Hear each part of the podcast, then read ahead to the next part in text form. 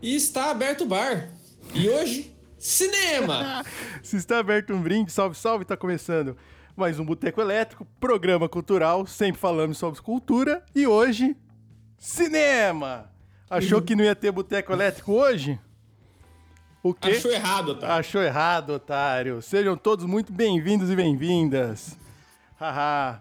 E aí, como estamos, Shot? Quinta-feira, meio frio, bem. né? Quinta-feira com cara de, de segunda, né? Que foi feriadão ontem. Então, Apesar que feriado de home office é meio bosta, né? Porque. meio bosta, porque você trabalha. É, tipo assim, você já fica. Você continua em casa e às vezes você trabalha. Eu trabalhei hoje, por sinal. Trabalhei hoje à tarde. Só Então, acordei. Mas, Ah, não, ó, é que hoje não foi. Eu trabalhei É. ontem, no caso. Então, Trabalhei bicho, ontem. É, exatamente. Exatamente o que acontece. Então, meio que foda-se, né? E É, ainda mais, então, sabe o que é pior, além de tudo, além disso tudo? Feriado de quarta geralmente é bosta. Porque não emenda nada. Ah, eu gosto de feriado de quarta, mano. Dá um. Você dá um que quebra a semana? Ah, eu não, não sei se me pega muito, não. É mesmo. Mas começamos hoje nosso 41º episódio do Boteco Elétrico. Hoje nossa 41ª semana, ou seja, Nasceu. nasceu. nasceu de Hoje fato. nasceu. o Boteco Elétrico, viu? Já temos pessoas aqui no chat. Um salve pro Éder, um salve pro Pedro, um salve para Camila Brandão também. Hugo Mila Brandão. Ah, bom, é, queria deixar um salve aqui, especial, para Amanda, que participou. Salvos do-. Você é cheio dos salvos especiais, né? Ah, bicho, aqui eu tô tipo Faustão hoje com o meu papelzinho aqui pra você que tá no YouTube. Ah, mandar um salve pra Amanda que participou do último, do último programa, que a gente teve nosso sorteio relâmpago, né? Que quem ganhou foi o, Sim. o, o Lalo Suno, diretamente de Ribeirão Preto. Não mandamos ainda, mas já Ainda estamos não, pro- providenciando. É, exatamente. E que foi muito massa, viu?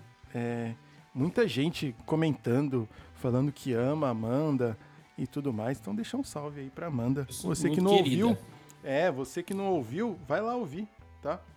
Ah, chegando aqui também, Cecília Oliveira, mãe do Shot, não perde um, viu? Não perde a Não fã perde. número um, né? É, a Lara também tá aqui, mandando um salve. E, mano, queria falar uma, uma, uma métrica pra vocês aí, que a gente sempre presta serviço aos nossos ouvintes. Chegamos ao, aos 4K reproduções no YouTube, sabia disso? Ó, Você não sabia disso, né? não sabia. É, Não. Pois é, estão monitorando nossas métricas aí. Chegamos no nosso 4K. E para você continuar ajudando a gente a ter mais e mais views no YouTube, você precisa se inscrever, curtir, compartilhar, dar like, dislike, ativar o sininho, fazer o que você quiser no YouTube, porque se você está vendo no YouTube, não esquece de fazer tudo isso e procure por Boteco Elétrico no YouTube, assim como nos agregadores. E se você quiser interagir com a gente, você tem que ir lá no Instagram, no arroba Boteco Elétrico Podcast. Estamos também, além do Instagram, no TikTok também somos, arroba Boteco Elétrico Podcast, Boteco Elétrico Podcast. Nos agregadores do YouTube, escreve só Boteco Elétrico que vai aparecer, porque a gente ainda não tem as personalizações é, da URL e tudo mais, mas a gente vai chegar lá. Porque vocês não se inscrevem É. nessa caceta desse canal. Porque se se Exatamente. inscrevesse, a gente já tinha personalização. Porque tem 4 mil play, É, era pra ter pelo menos mil inscritos. entendeu? Ó, ah, ó, a Lara chegou aqui no chat e falou pra sua mãe que a torta dela é maravilhosa. É de fato, Eu Lara. concordo. A Amanda tá aqui também, ó, que falou salve, foi muito massa mesmo. E o Rafael Faria chegou aqui sempre com a gente. Bom, é, vocês então vão seguir nós lá e para vocês ajudarem a gente. Bom, além disso, você pode ajudar a gente de outra maneira, né, não, Shot? Sim, senhor. Você pode ajudar a gente com o famigerado Pix, que foi a única coisa que esse governo fez de bom até agora. Então, se você tiver aí a disponibilidade, um dinheiro sobrando, 50 centavos, um real, 10 real, 50 reais, 2 centavos, quantos centavos você tiver aí que seu coração mandar, você pode mandar no nosso Pix, que é botecoelétricopodcast.gmail.com. Isso aí. E também ó, tem o PicPay, que é Boteco Elétrico Podcast no PicPay. Ou você pode mandar mimos, que recebemos Uh, mimos, mimos. aqui. Ah, vamos mandar um semana, salve, né?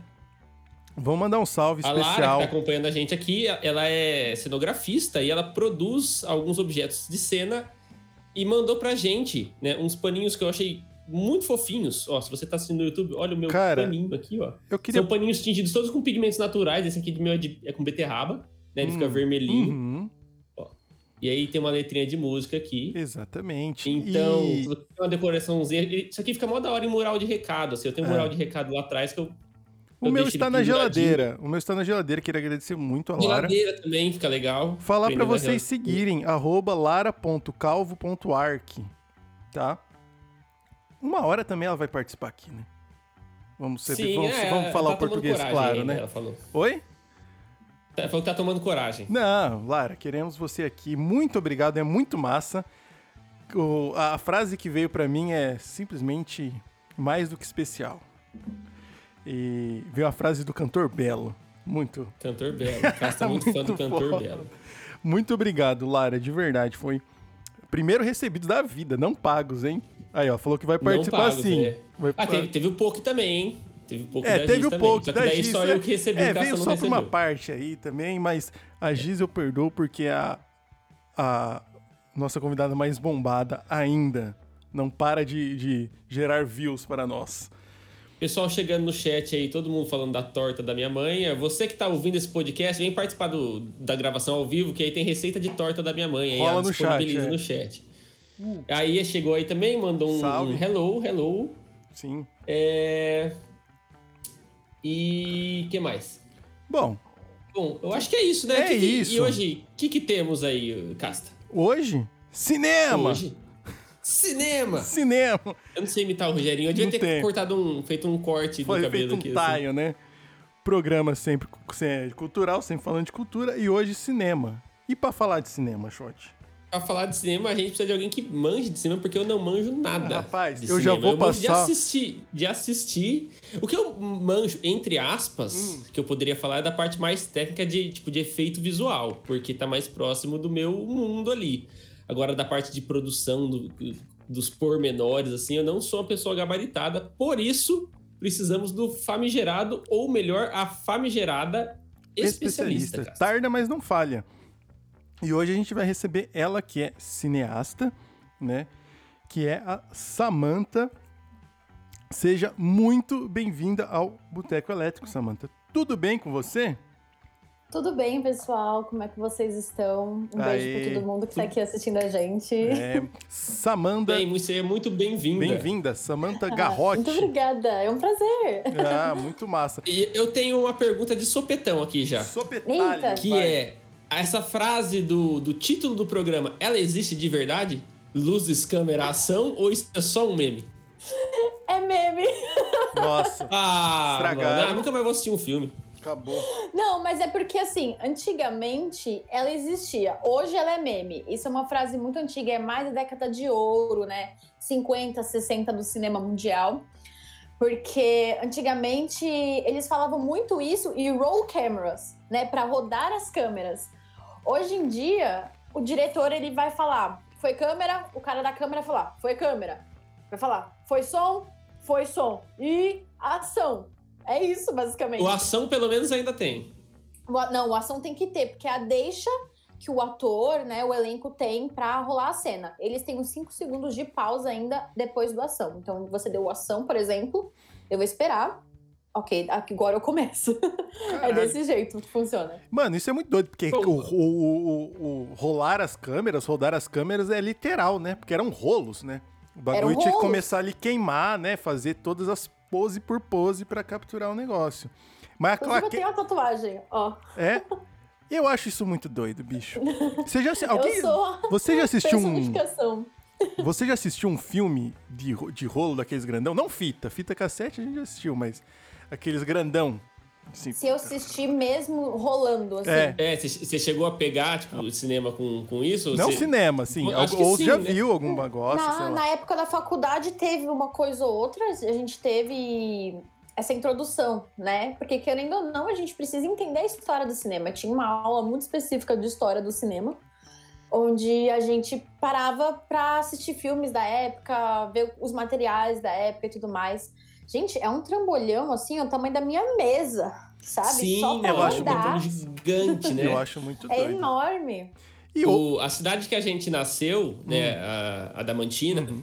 que é uma cidade bem no interior aqui, ela teve um cinema, se eu não me engano, ele foi inaugurado em 54, 50. Eu tava vendo isso esses dias, tá ligado? Chamava Cine Santo Antônio. E era um cinema com capacidade pra, tipo, mil pessoas. Era aquele cinema, tipo, pira teatro, assim, saca? Uhum. E Sim. tinha Pullman, né, no cinema. Eu não sei se você tá ligado disso, que é tipo, como se fosse um camarote.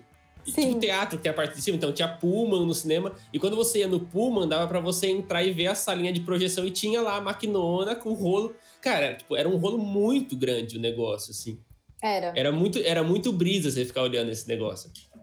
É igual os primeiros computadores, né? Que uma sala de uma casa era o tamanho de uma CPU. Uhum. Sim, os é primórdios do cinema também foi, foram tudo enormes. Não teve nada pequenininho sofisticado, não. O computador era Sim, uma cara. sala pra você fazer tipo conta. Pra ser tipo uma Sim. calculadora automatizada o bagulho. Pra você fazer. Era Pra você calcular mesmo. matrizes.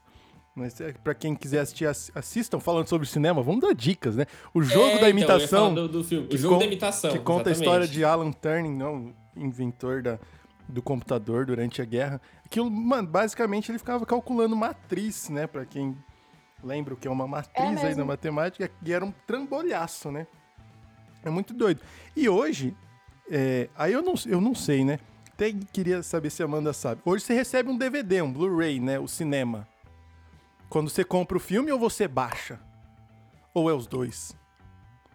Eu acho que é os dois. Ah, Porque, querendo ou não, os filmes eles precisam ser distribuídos para as telonas. uhum. Eu não acho que eles vão mandar um. Ô, Um tô mandando um drive pra você aí, tá? Com um filme.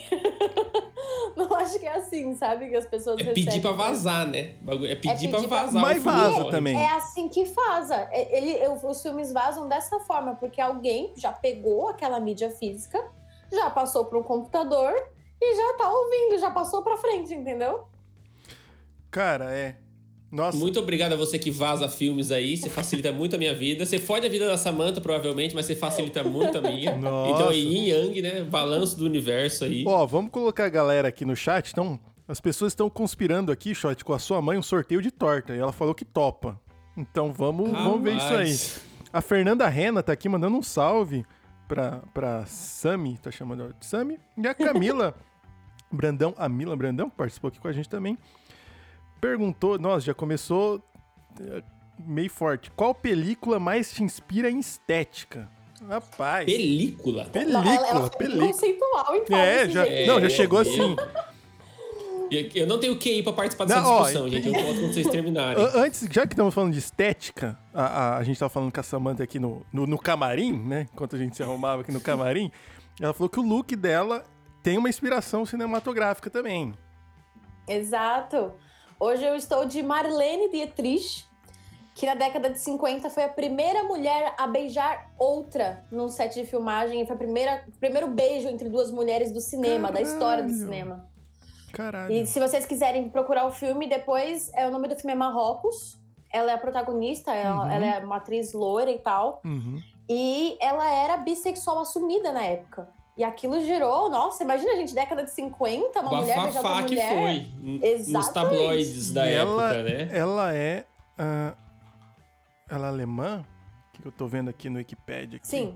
Olha, a ele família tradicional, É, a família não. tradicional alemã deve ter ficado chocada. Nossa, gente. Até porque, de uns anos depois, de, depois de, um- de de uns anos, a família tradicional alemã era nazista, né? Tem, É, tem é essa duro, também, né? né? Aí é duro.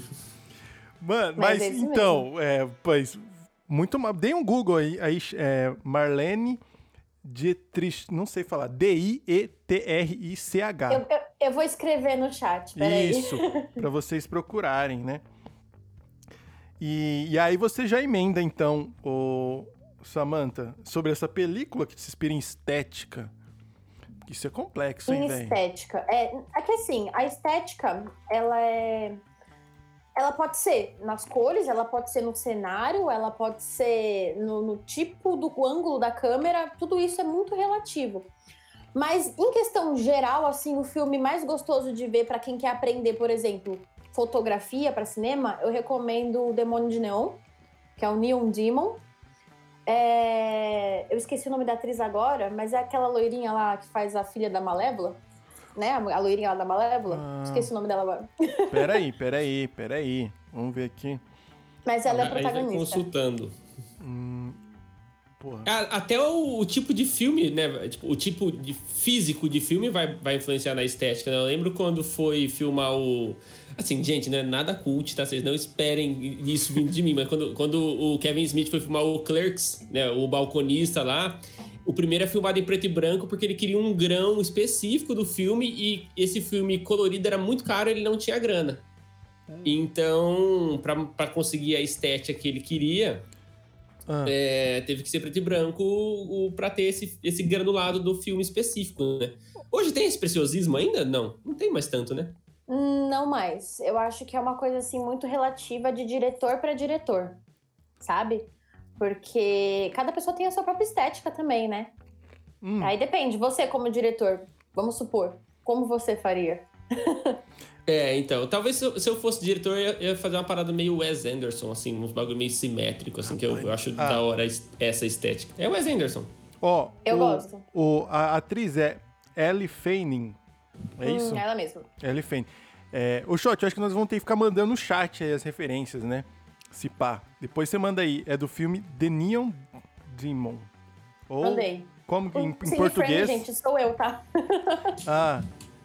É, gente, vocês estão assistindo também, curta o canal aqui, se inscreve. É, pô. Ah, importante.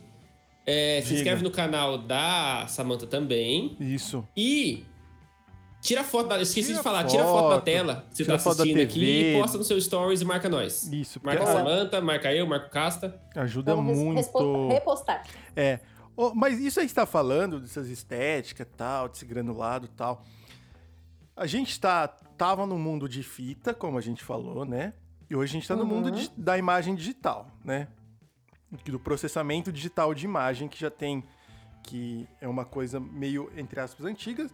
Mas hoje em dia, por exemplo, já existem as saturações que emulam essas coisas todas, né? Tem uma tecnologia forte nisso, né? Até que ponto Sim. será que é tipo o preciosismo do cara fazer no analógico e até que ponto é qualidade? Depende da estética também. Porque É. tem muito diretor hoje, assim, por exemplo, o Tarantino. Hum. Muitas vezes você vê umas cenas dele em específico que é usado uma câmera específica. Porque ele tem um corte, sabe? Pra contar uma história específica. Ele, ele gosta de fazer insights. Eu vou contar uma coisa pra vocês sobre o primeiro Homem de Ferro. Ó, eu gosto, primeiro- hein? Esse eu sou bom. Isso, eu, o filme ruim é comigo, velho. Castanha ruim. Marvete total. Nossa, filme Ó. de super-herói é, é com o pai. As cenas de ação do Homem de Ferro que foram gravadas na pista de corrida foram gravadas com uma câmera igual a minha. Uma câmera que custa o corpo dela 5 mil reais. Ou seja, não era uma câmera de cinema, era uma DL, uma DLSR, isso.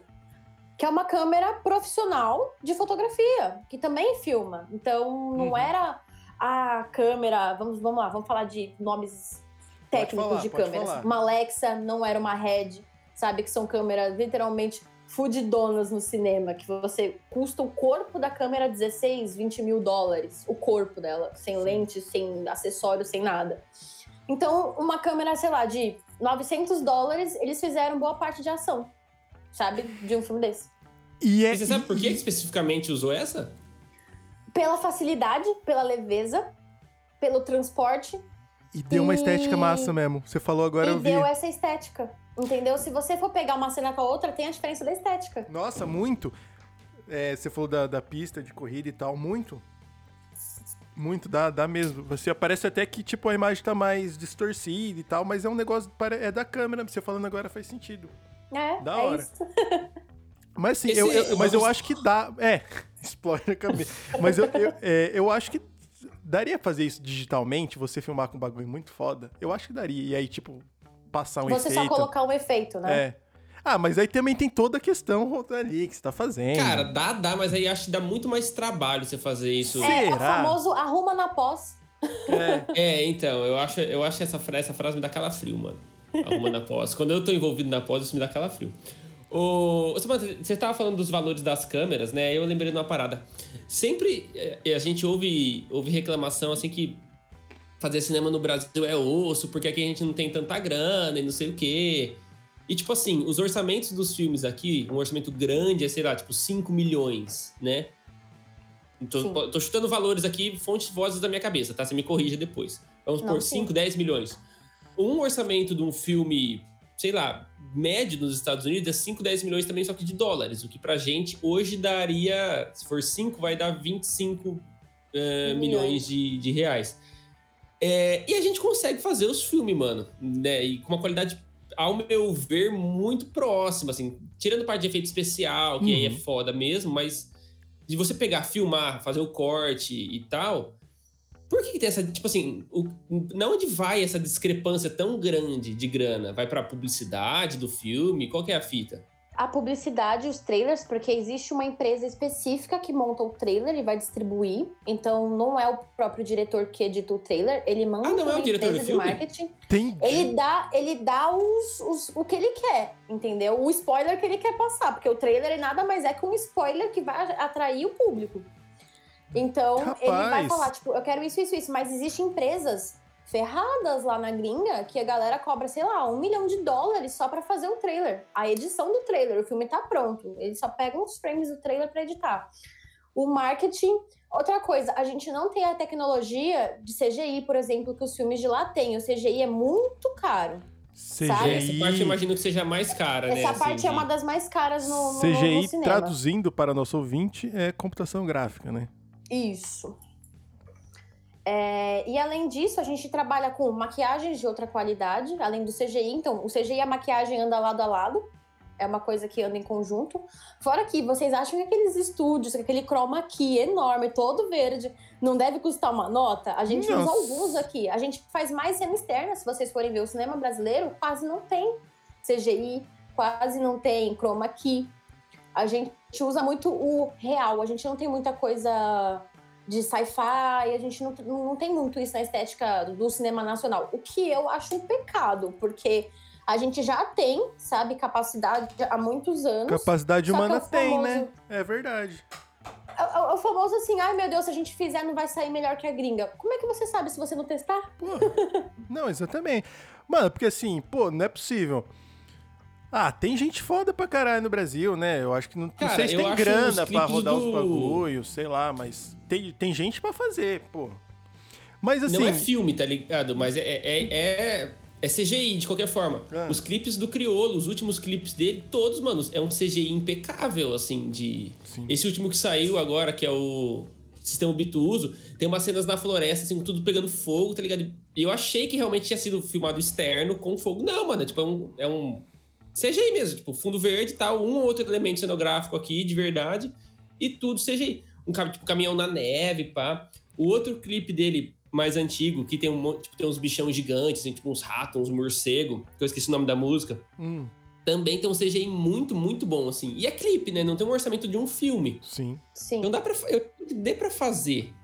Ah, mas ó, vocês lembram aquela polêmica que teve do videoclipe da Luísa Sonza com Pablo Vittar e Anitta? Sim. 5 milhões, gente, aquele videoclipe. Porque ele é milhão. CGI. Não é CGI, né? Lá é computação gráfica mesmo. Hum. Elas fizeram uma animação.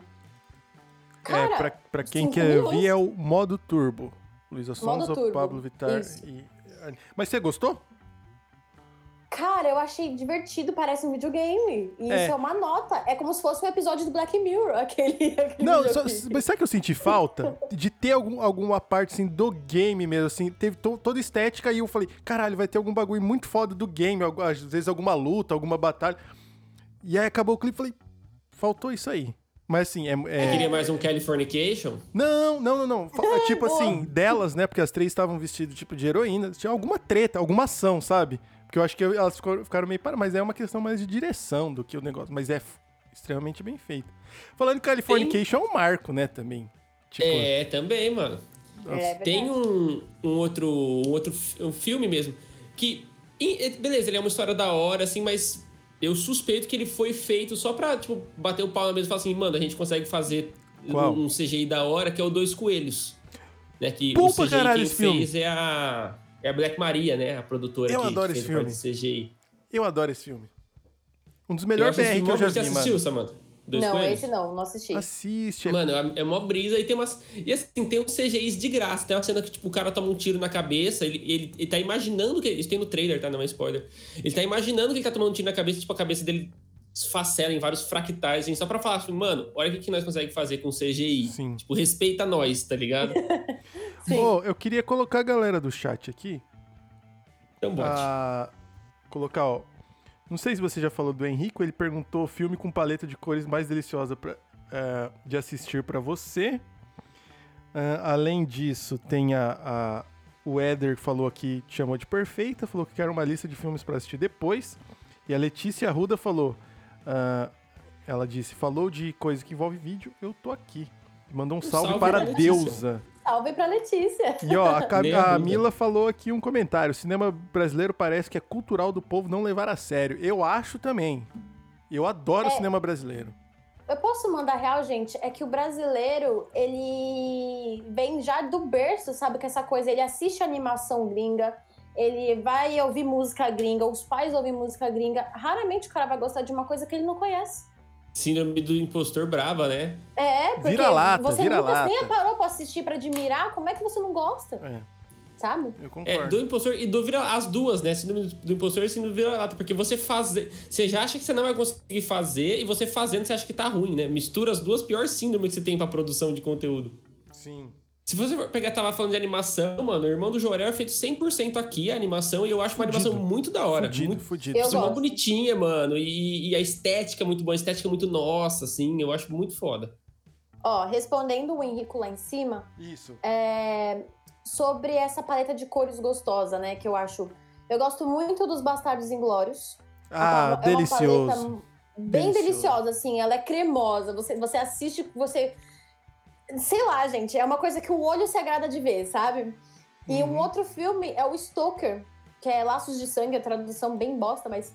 é, com a Nicole Kidman, ela tá no elenco do filme. Ele é muito bom e eu gosto, inclusive, na paleta de cor com as transições, porque é um filme charmoso em transição. Para quem quer aprender transição leve, sutil, suave, esse filme é boa recomendação. Então eu faço um combo aí de Bastardos Inglórios com Stoker. Ó, é, A Giz mandou no chat aqui também que ela gosta muito da paleta do, do Amélie Poulain, né? O fabuloso destino de Amélie Poulain. É um filme gosto muito, mas me incomoda que é muito verde. E verde não é minha cor favorita.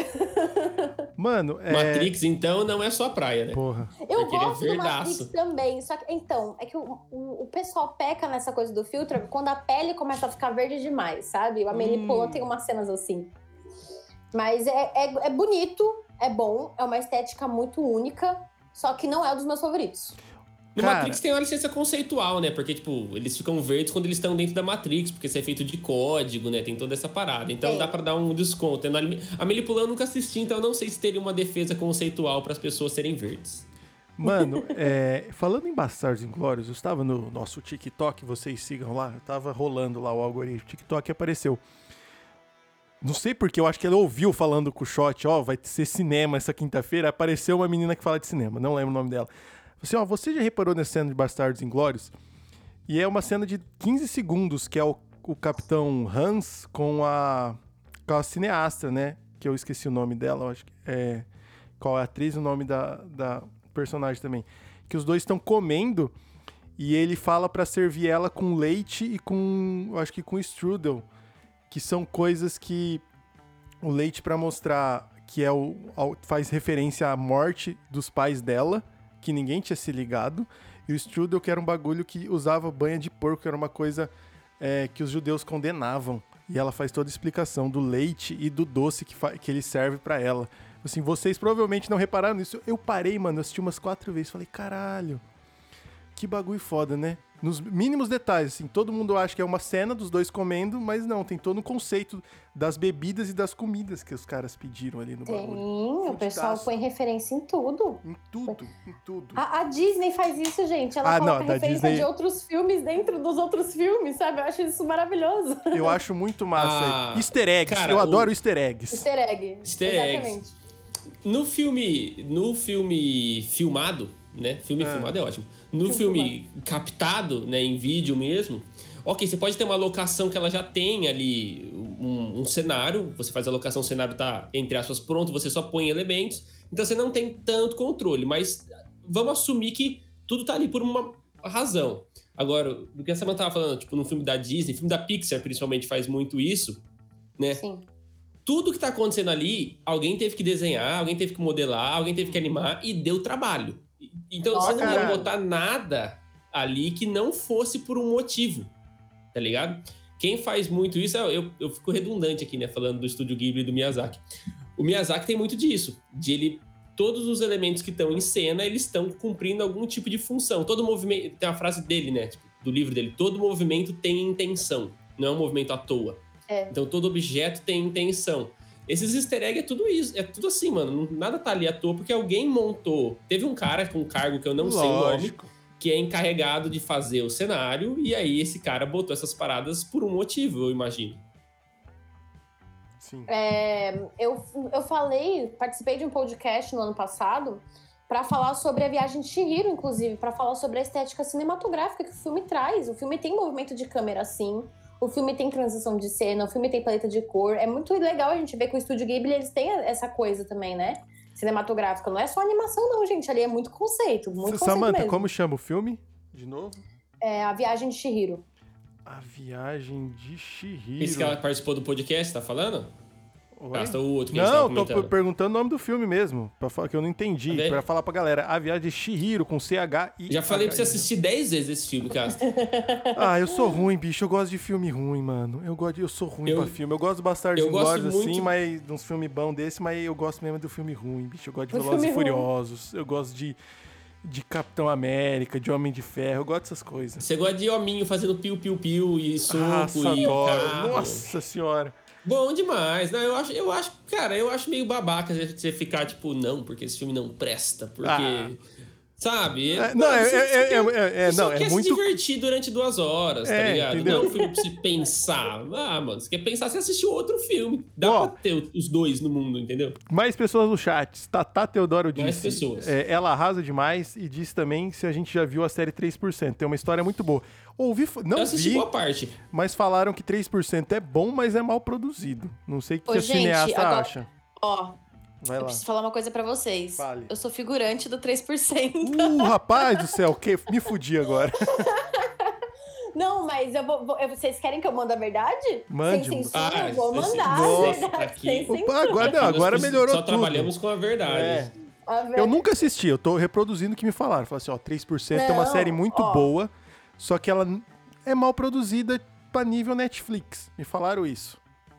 É, então, é que assim, a série 3%, o roteirista, ele é daqui da minha cidade de Guarulhos, Ah. e ele vendeu o roteiro pra Netflix por 500 mil reais. Não chega aos pés do que a Netflix ganhou em cima. Não chega aos Pô, pés. nem fudendo. E o que, que ele fez? Se vocês procurarem no YouTube, piloto, série 3%, vocês vão ver como que foi feito os três primeiros episódios, que foi os episódios que vendeu a série pra Netflix. Uhum. É, E aí, o que acontece? O... A série 3%, ela tenta trazer essa coisa de tecnologia que o Brasil não tem, mas é uma série brasileira, né? Então, eles têm muitos conceitos norte-americanizados, sim, Uhum. Bastante. Eu falo norte-americano, gente, porque eu não aceito falar que eles são americanos, sendo que a gente é também, mas enfim, Use né? estadunidense. Estadunidense. Estadunidense. Estadunidense. Estadunidense. Eu gosto de estadunidense. Americanos também somos. Isso. É, e aí, o que acontece? A série 3% é uma série que eles valorizaram demais um super elenco que é global, sim. Eles pegaram gente da Globo, sim. Uhum. Algum outro ali deu sorte porque passou no teste, mas já tinha feito campanha publicitária e os caramba quatro. Uhum. E até esqueci o nome da menina que faz a atriz principal lá, a baixinha. Hum. Não Gente, sei. essa menina era insuportável. Ela era insuportável, sabe? Olha lá. Fora que outras pessoas do, elen- do elenco, assim, davam em cima das, das figuração a roda. e eu acho isso uma falta de respeito, cara. Porque o, fi- o figurante, ele recebe 100, dos- 200 reais no máximo pra estar lá. E ele é maltratado. Na hora do frio, que a gente tá gravando uma cena no frio, vem um segurança, cobre o, o ator principal e a gente fica lá tremendo, sabe? Se vire. Caralho. Não é. Tipo assim, vamos, vamos falar de Game of Thrones. Eu, eu tenho colegas que conseguiram fazer figuração lá, mas assim, Game of Thrones foram voluntários, né? Game of Thrones, pra quem não sabe, tinha uma banca de voluntários que a maioria da- das pessoas eram voluntários pra ser, para ter a honra, né, de estar ali. Nossa. Pra não E ganhar aí- nem 50 dólares? Mano, nada, mas em compensação eles tiveram rango, né? Ah. Tiveram rango os bons tratos. É. Então lá no Game of Thrones, meu, cena fria, todo mundo ia pra um caminhão específico pra figuração, uns busão, sabe? Então tinha isso. Meu, aqui a gente tá sendo pago, a gente não tem. sabe? Então é uma. Quanto que e é a assim, média, sim, do, do, do que ganha um figurante? Um cinquentão ou mais? Ó, na Globo, a média é 50 reais. Ô, louco! diária. A diária? Na Ah, Globo, não, na tá de Globo, pra fazer sacanagem. novela. Tá de sacanagem. Campanha publicitária você encontra por uns 90 a 120 reais. Filme, você encontra por 120 a 200 reais. Depende Nossa. muito do, da, da, da agência que você vai, porque tem agências de figuração, gente. O sei que figurante você- que você diz é o. Tipo assim, o você- background. O É background. aquele cara aquela que só passa andando. Você não fala Exatamente. nada, você não, você não tem nenhuma ação que Você filma não você precisa fazendo ter no nem específico. DRT. Você nem precisa ter DRT pra você ser figurante. Você precisa ser uma pessoa. com o perfil Ah. que eles querem. Por exemplo, ah, Entendi. eu quero um rapaz com uma barba bem feita, com um cabelo rosa claro. Pô, shot. você tá dentro do perfil deles. Então você Entendi. praticamente já é contratado. E é assim que funciona. É, e você faz no 3% o.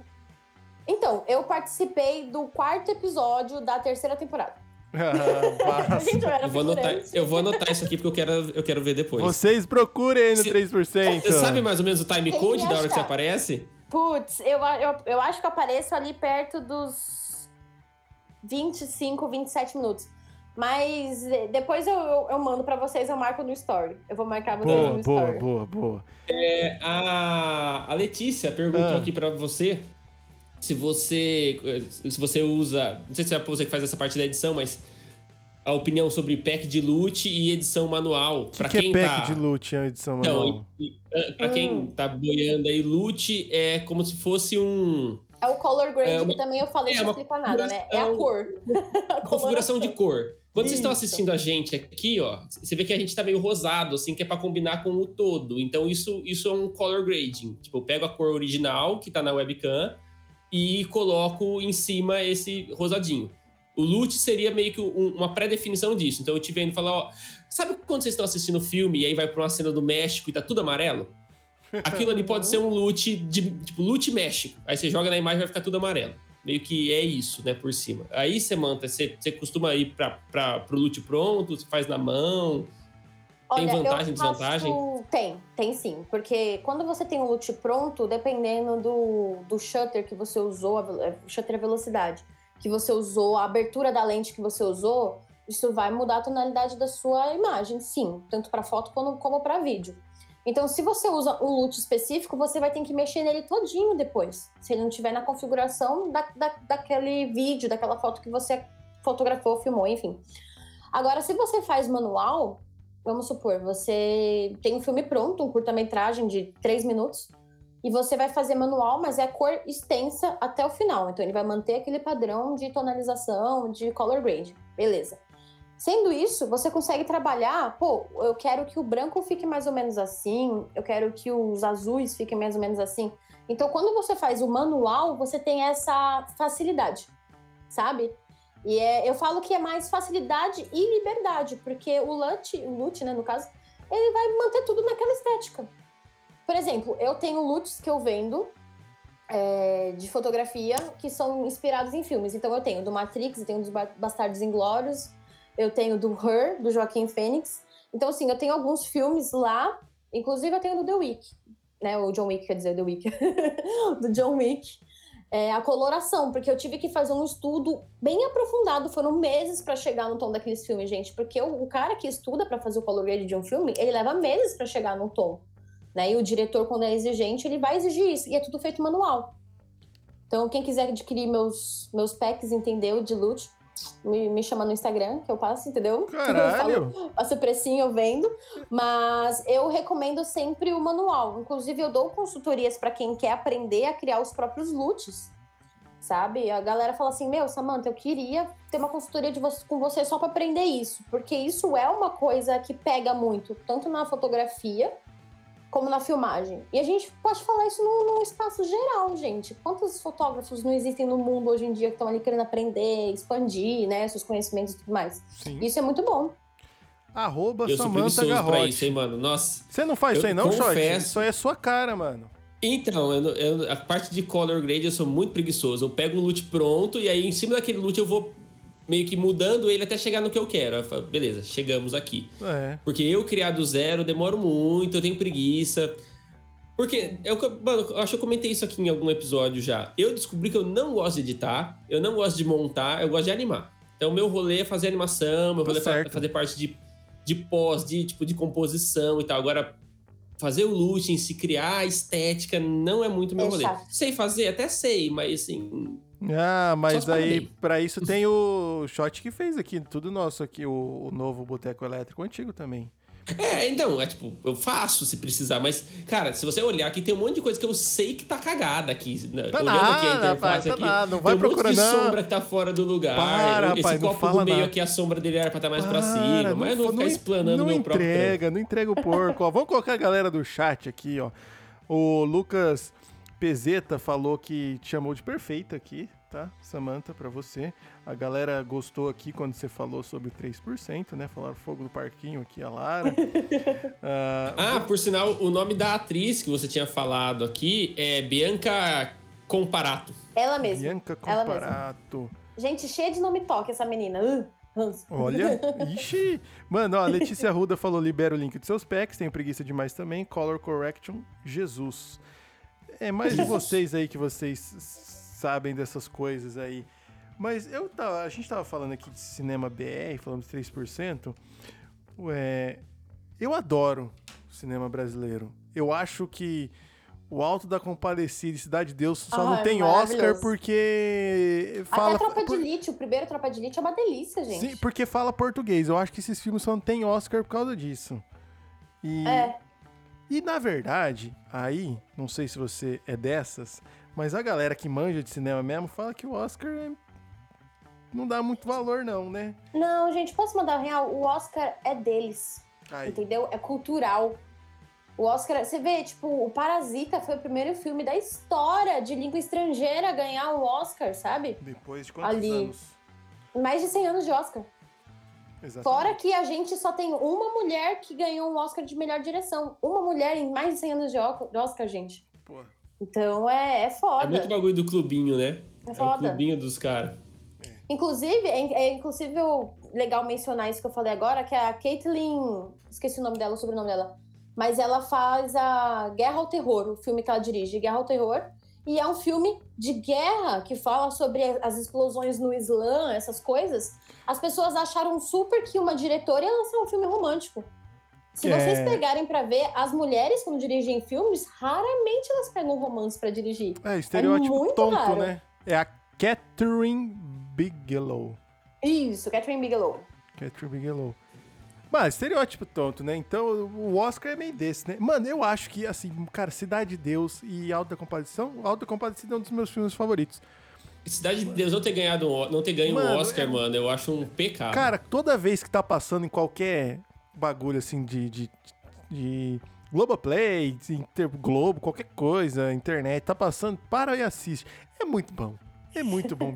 Eu fico Uma brisa que eu impressionado. acho muito eu louca impressionado. do, do Cidade de Deus é a. Ele vai mudando. Se o, fosse o do né? Tarantino- A cor, a cor vai mudando conforme Vai. passa o tempo, né? Então, tipo, quando Sim. tá na década de 60, ele tem uma coloração, vai mexendo. O, o tipo de edição, né? O tipo de corte, tipo, os, as, Mano. as cenas da década de 60 são mais arrastadas, né? Tipo, uma cena mais longa e Se tal. E ela vai fosse- ficando mais dinâmica. Porque, porque o nosso cinema hoje ele é meio jump cut, assim, né? É picotadão. Mas, o, ó, o negócio. se fosse Tarantino, teria ganhado o Oscar, porque tem uma brisa Porque ele é parecida. em capítulos, igual o Tarantino também. É, capítulos, mano. viu? E locutor. Tem E locutor, gente, locutor. É, é muito Tarantino. Cara, é. Ah, injustiça. Eu não sei se eu falei merda sobre isso aqui que eu falei também, tá? A gente, graças a Deus, tem a Samanta aqui pra corrigir, caso eu tenha falado. corrija mas gente, eu acho gente. que tem essa briga. eu, que eu, eu devo ter lido em algum lugar isso. Eu também não percebi isso sozinho, É. porque eu não tenho essa capacidade cognitiva. A Camila, a Camila, ela falou aqui, a academia só tem velho branco. Só tem uma série meio da branco. Netflix chamada Hollywood. É uma série que, inclusive, me convidaram na Record pra falar sobre o lançamento, quando teve, Olha. aqui, né, no Brasil. Olha, É, Massa. gente, eu sou a personificação do cinema quando eu falo isso. Não é, não é só porque eu trabalho com isso, não. Mas eu vou mostrar as tatuagens. olha. Aqui eu tenho uma Pra quem câmera. tá no YouTube, ó, a, a, a, o Samanta tá mostrando uma câmera das antigas, né? Com tripezão, pá. De rolo. Aqui, De rolo. ó. É, A câmera do meu braço. no antebraço dela. e Você tem a aqui, fita ó, também no tenho- outro, né, Samanta? eu tenho a claquete aqui, A gente. claquete. Cara, claquete é muito massa. Eu adoro claquete. Claquete Tem- rola, Só né, na de minha verdade. casa tem três plaquetes, gente, distribuída pela casa, assim, ó. Eu não tenho habilidade pra ter uma claquete que ia ficar o dia inteiro batendo. ela. Batendo. Mas, ma- mano, é, a claquete, é, eu demorei pra descobrir que ela tem uma função. Não é só um função. negocinho legal. É pra sincronizar o Sim, áudio, é mano. Além de ter, Ela- ter as anotações ali, mas ela sincroniza o áudio do bagulho. Ela sincroniza o áudio e ela dá o take que você tá Dá o take da que você câmera. tá, então, da pro informação. editor, é o que facilita pro editor também. É o metadado do bagulho, mano. É o metadado. É, o metadado, exatamente. Olha que brisa. E dá o. Mano, e, cara, e ele, ele sincroniza as câmeras. Como se a- as pessoas que vocês ficam se perguntando, nossa, como que filma com 10 câmeras e ele sabe cortar na hora certa? Porque fizeram claquete. Tá lá, a Muito câmera tal, o rolo tal, o Rolo take tal. tal. É. Desse jeito. Aí você sincroniza. Cara, claquete é maravilhoso. Só, só voltando pra, Volta, pra série vamos lá. Hollywood, fala da década de 50, né? A era de ouro dos Estados Unidos. E fala como que aquilo era muito elitizado, muito patriarcado. Então, tipo, uma mulher negra jamais seria protagonista, um homem preto jamais seria um bom roteirista, Uhum. sabe? E aí, uma. É aquela coisa, o que vende, né? A gente não vai falar sobre esse assunto, gente, pelo amor. Não, não, isso não vai vender, esse filme vai ser. E tem muito disso. Então é uma série curta, gente. É uma minissérie de seis episódios, sete, não sei. Mas os episódios são tão curtinhos, tão gostosos, assim, que vocês assistem numa tarde com o mozão, com a mãe, com o pai, com o cachorro, sabe? Pega e, e, e come umas pipoquinhas, sabe? Com essa série, eu recomendo. Mano, As ó, séries estão ficando mais curtas, né? Eu não sei se isso é uma tendência, se, se, se, se isso é uma brisa minha. Porque parece que antes, as séries de TV, hum, era tipo, uma temporada era, sei lá, 20 e poucos episódios. Aí foi caindo, caiu pra 12. Agora, grande parte das séries que estão saindo na Netflix ou na Amazon tem, tipo, 6, 7 episódios. Ô, E é isso. Isso tem uma resposta bem plausível pra você. Nem todas as séries são Supernatural, nem todas as séries são Grey's Anatomy. Entendeu? Mas sei que eles fazem menos episódios pra fazer mais temporadas. Eles não fazem temporadas longas pra cansar o público. Mas Entende? Grey's Anatomy é um fenômeno, porque os caras têm 30 temporadas, mano. nem chegar perto. Mano, tem Eu- eu- 30 eu evito. Eu temporadas. nunca assisti Grey's Anatomy. Não, nem eu. Eu também não. Você- Rapaz, mas esses. Grey's Anatomy é o plantão médico que passava. Não, mano, é anatomia de Não? Grey. É anatomia do, de Ah, Grey, tá. velho. O... Porque é de médico, né? É, também tem o Good Doctor, o bom doutor também, que agora O faz. bom doutor. O bom doutor. Mas, mano, é muito grande, é muito antiga e tá rolando pra caralho. A última temporada de Grey's Anatomy, pelo que eu vi, eu nunca assisti, mas já é sobre Covid, mano.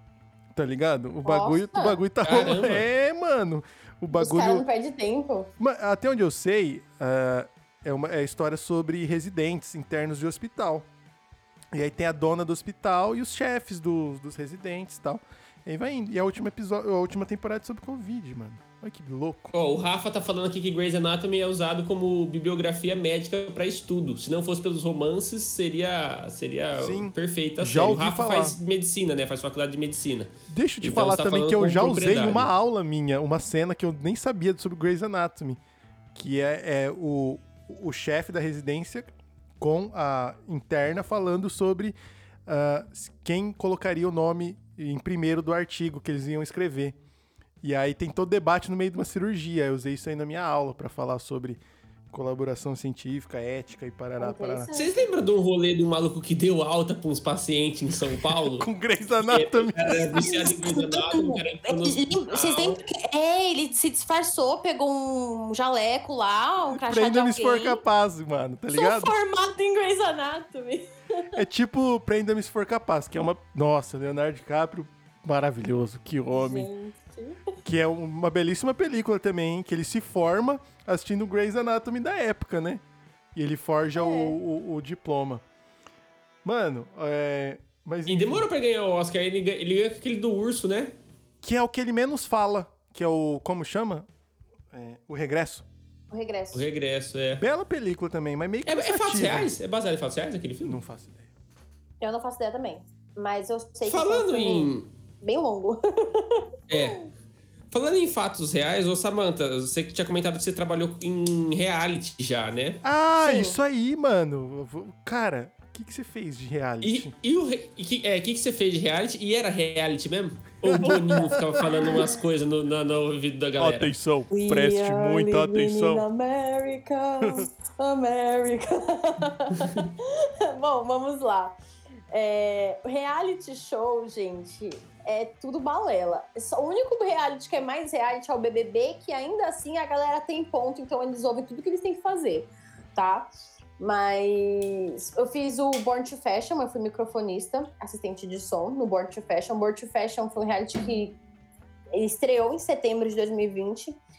É uma casa com 10 mulheres trans, onde elas disputam uh, um contrato numa das maiores agências de modelo do Brasil, que é a agência que tem inclusive a, a Laís Ribeiro, que ela é a primeira mulher preta, mãe solteira, nordestina, brasileira a ser anja da Victoria's Secret. Então, tipo, essa agência é tipo assim, sabe? Uhum. É, então elas disputam a, a, entrada delas na, na agência. E é uma competição assim, gente, ferrada. Elas aprendem a dançar vogue, elas aprendem a se portar em público, sabe? Elas aprendem a fazer vídeo pro YouTube. É, é tudo isso, é bem legal. É, só que aí que tá tudo isso acontece enquanto as câmeras rodam, porque depois que as câmeras param de rodar, segue o baile. Sabe? Eu sei que aconteceu várias coisas na casa que ninguém falou. Teve vizinho ligando, denunciando porque tava vendo. Eu, eu vou usar o termo que ele falou, tá, gente? Mas eu não me orgulho de usar isso porque eu acho isso uma indecência. Mas ele acontece porque é um assédio, sabe? É, o vizinho ligou para a polícia dizendo que ele não era obrigado a abrir a janela do quarto dele e ver um monte de traveco na piscina do vizinho Caralho. dele. Ele falou Nossa, essa jeito. era a acusação do cara, que maluco escroto. Era, era bem escroto.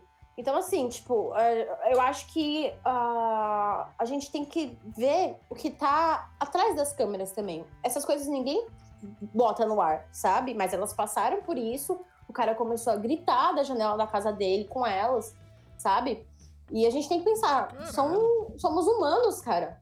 Sabe? Se você está incomodado, aquela casa estava sendo paga, aquelas pessoas estavam pagando para estar ali. Estavam sendo pagas também para estarem ali, sabe? Então, nada foi de graça. E todo mundo do bairro já sabia o que estava acontecendo. Nada foi avisado de última hora. E... O, Mas é isso, o, né? O Born Os to Fashion. Que se mudam. É, o Born to Fashion, tô vendo aqui, ele é do I, do canal.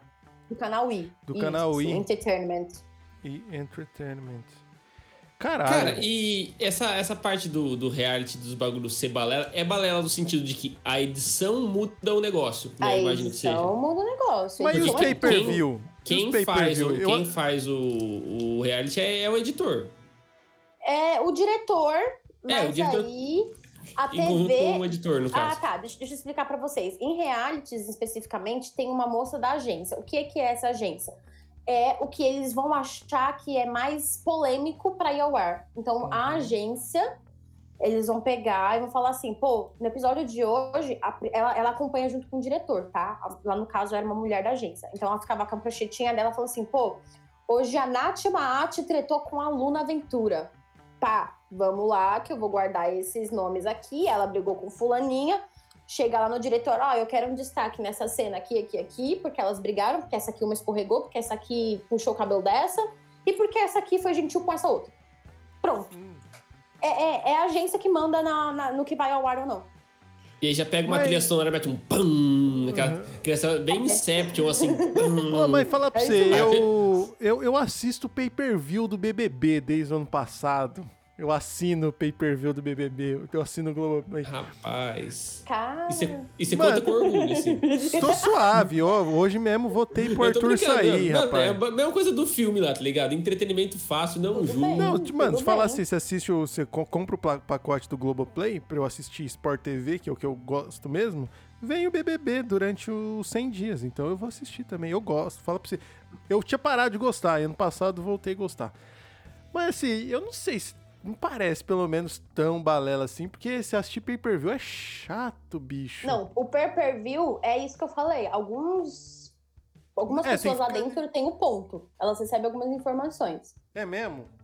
É, em alguns momentos específicos. Vamos supor que, ah, ninguém vai colocar rodando uma câmera. Você já, já reparou? Quem tem pay-per-view às vezes vê que algumas câmeras param de funcionar, de repente. Não, isso é real, Acontece. isso é real, isso é real. Acontece. Então, nesse momento é a hora que um casalzinho vai para aquele quarto e ninguém quer, porque, tipo, existe um contrato que não pode aparecer aquele casal em específico. Hum. Ou é o fulaninho que foi lá buscar o ponto. Entende? Então, tem isso.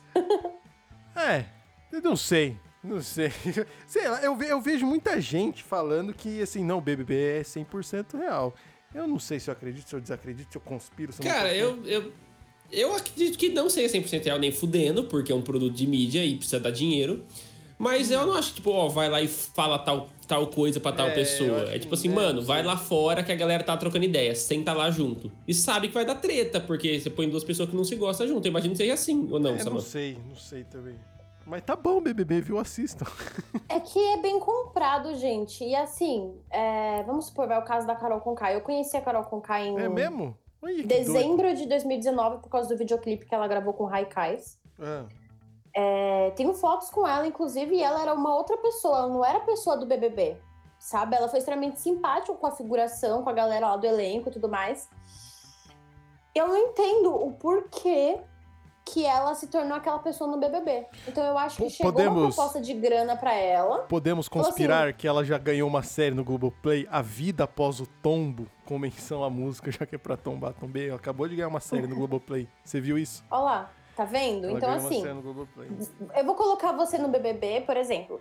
Vou colocar você lá no, no BBB, eu quero que você trete assim, assim, sabe que você borde esses assuntos aqui, de vez em quando eu te dou o ponto que eu vou mandar você falar o que eu tô falando aqui.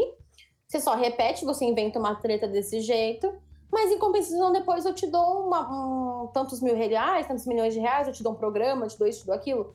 Porque normalmente, se vocês forem parar pra pensar, é sempre pessoas que ou são anônimas, Uhum. ou já foram mais famosas e estão naquele momento mais apagadinhos. É, é, isso aí, esse perfil sim. Porque falar que é famoso pra caralho, não, ainda um, um famoso pra caralho não teve. Hum, Não. Pra caralho, pra caralho não teve.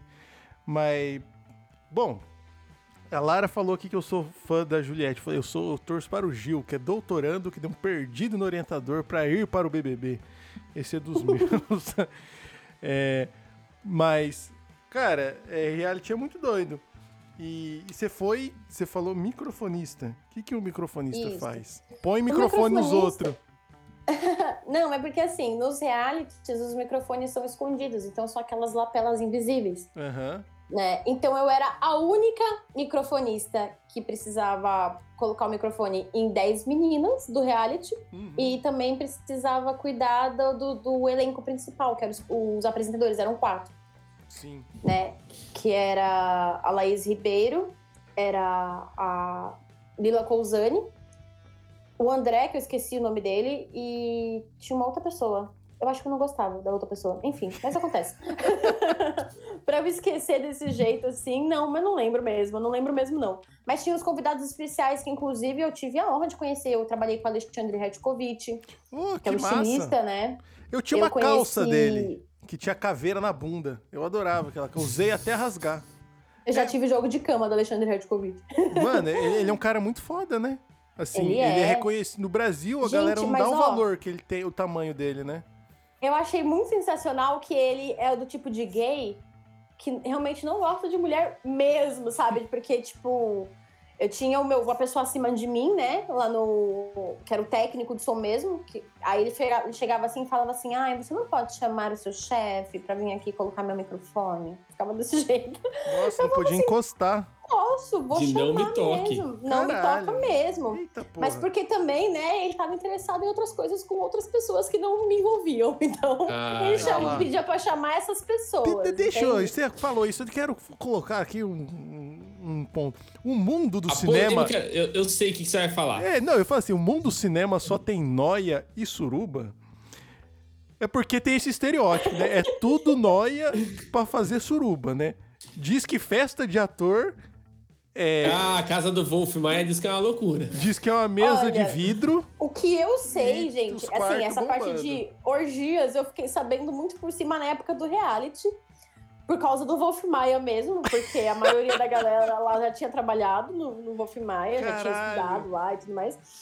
É, Existe, assim, festas privadas onde existem convidados especiais, aí eles chamam garotas, garotos, que não são de programas, mas que estejam dispostos a ganhar um cargo na Globo. Ao Entende? teste do sofá é sofá, real, então. teste do sofá. É real. Então, existe umas festinhas assim. Mas é, o teste do, sofá, que é os book rosa, a gente pode entrar nesse assunto mais pra frente, se vocês quiserem também, abordando, né?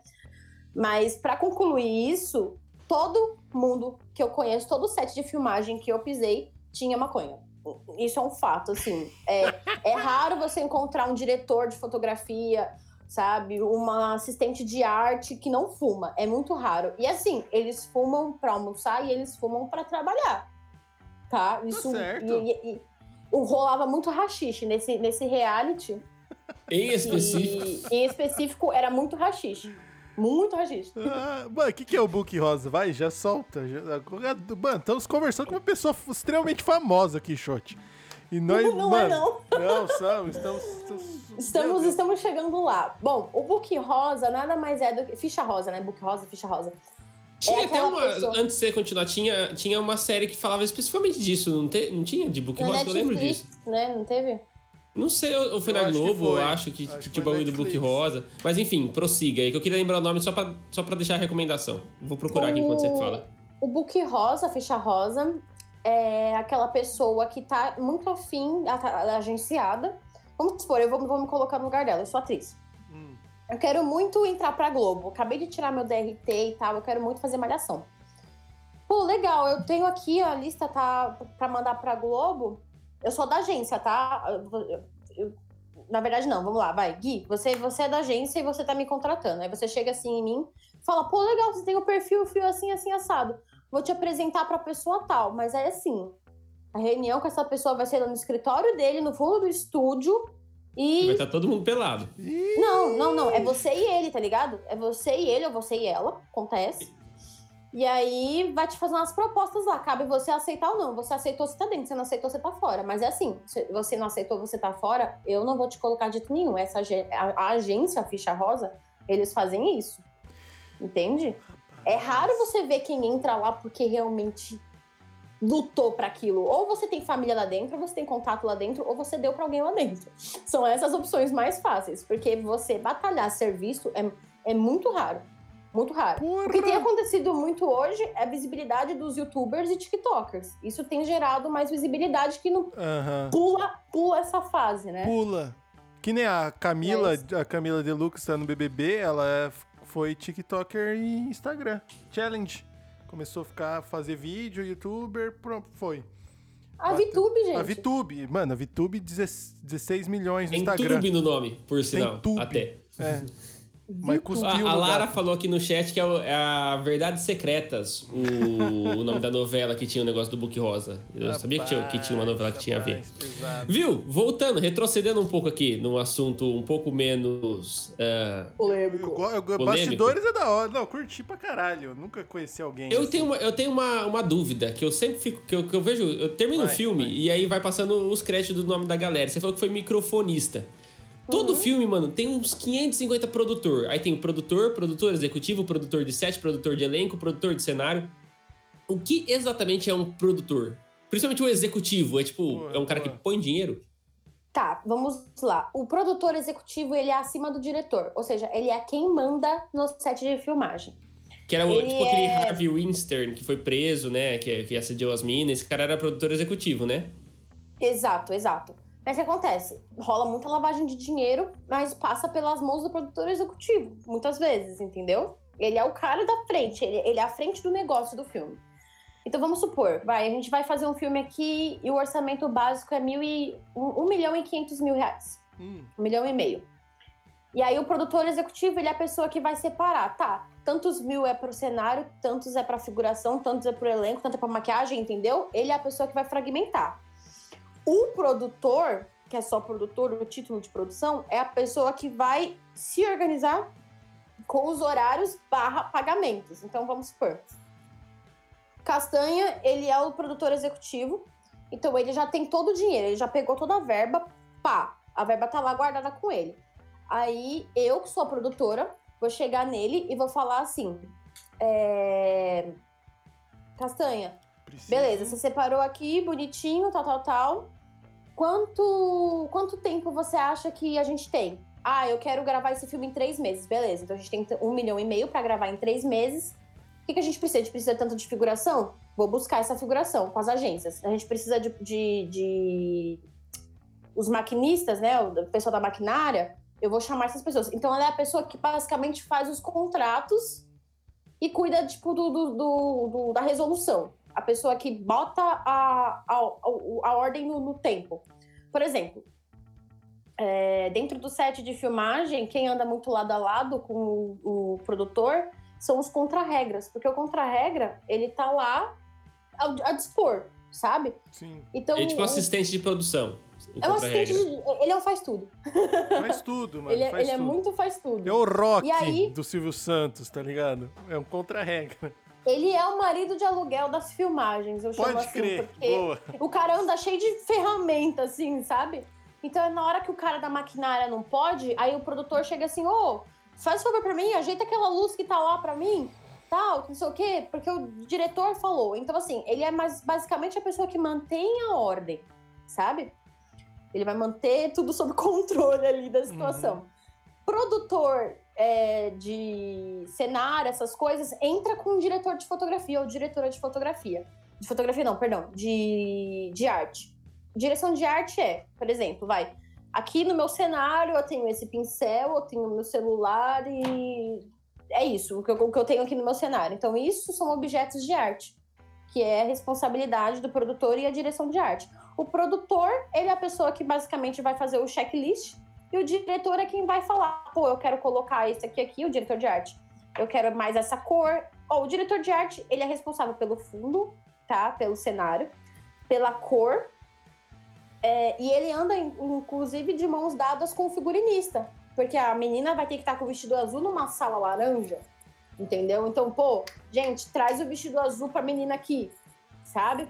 Então tem essa coisa, é, é- é um trabalho de formiga. O cinema, ele é um trabalho de formiga, ele tem 300 funções, por isso que tem 300 nomes nos créditos. Inclusive, se vocês me derem a liberdade, eu gostaria de contar o meu depoimento como eu me apaixonei por cinema. Vai, liberdade. Baque, baque, Porque baque, Sinta-se nós- a produtora executiva desse, Sim, desse nós estamos aqui Você só tá pra- acima da hierarquia. Olha, gente, quanta honra! Bom, o que me trouxe para esse mundo do cinema foi meu primeiro contato. Eu tinha oito ou nove anos, eu tinha ido ao cinema, foi uma das primeiras vezes. Eu, eu acho que foi a primeira vez que eu pisei numa sala de cinema na minha vida. E eu fui assistir Era no Gelo 3. E aí, terminou o filme, eu tava extasiada, assim, ó, com a mão na, na cadeira, olhando os créditos. Aí a minha mãe me cutucando: Filha, vamos? Aí eu não respondia. Aí ela, filha, acabou o filme. Eu falei assim: o filme só acaba quando a última letra subir. Aí minha mãe olhou assim pra mim, né? Tipo, nossa, uma criança de 8 anos falando um negócio disso, né? Como, assim? Aí ela falou, mas filha, por que você tá ficando até aqui? Eu falei assim, porque um dia as pessoas vão vir pra uma sala igual essa só pra ver o meu nome subindo. Aí a minha mãe ficou assim. Caraca, mano, botei essa criança no mundo, tá ligado? Ô, louco, que massa. E não tem muito tempo que isso aconteceu. Foi nesse reality, foi a primeira vez que eu vi o meu nome subindo, Que né? subiu. no- E aí, mano? E aí, e aí? Como Qual foi? foi a sensação de ver o nome subindo? Cara, eu gravei 300 stories chorando, assim. Ah, que massa. Porque é muito emocionante. É aquela coisa, assim, a criança sonha em ser astronauta e de repente vira, sabe? O Uhum. astronauta. É essa sensação. Eu pisei na lua naquele momento, pra mim. Bom, É. eu quero aproveitar então esse, essa deixa sua pra você se apaixonou, criança, e conquistou, né? Aquele negócio, início de um sonho deu tudo certo, né? Mas. Sim, mais menos. É, ah, não. Pô, deu, deu. Claro que deu. Cara, quantas histórias aqui hoje. Tô, eu tô perplexo, como diria o outro. Ô, Samantha, a gente sempre gosta de quem a gente traz aqui de pedir dicas. Dicas para quem quer adentrar ao mundo cinematográfico. O que, que você diria a Samantha de hoje, que já viu as letrinhas Ficha subindo? rosa, gente. Como assim? É, isso que eu ia falar. Você tem que dar pro Wolf Maia. Acabou o programa, valeu pessoal, até mais. Obrigado, tchau, gente. Aí, tchau, ó, se tiver disposto a dar pro Wolf Maia, é isso. Sua carreira tá aí nas alturas. Gente, não, ó, o meu primeiro contato dentro do cinema foi com figuração pro Disney Channel, na série Que Talento. É, eu era figurante fixa nas cenas de escola. Era até que bom, gente. Se parar pra pensar que eu ganhava 90, cin- 95 reais a diária, cinco vezes por semana, eu tirava Ô, um salário bom no mês. Então, velho, por semana, dois pau É, no mano. mês. Era 95 a diária, cinco vezes por, por semana. Então era. E você era tipo uma pessoa que ficava tipo, no fundo na, na lanchonete comendo um, um sanduíche? Era tipo esse o rolê? Era. literalmente, né? Quer ver? Eu vou até pegar uma foto disso. Vai que você lá, falou. lá da hora.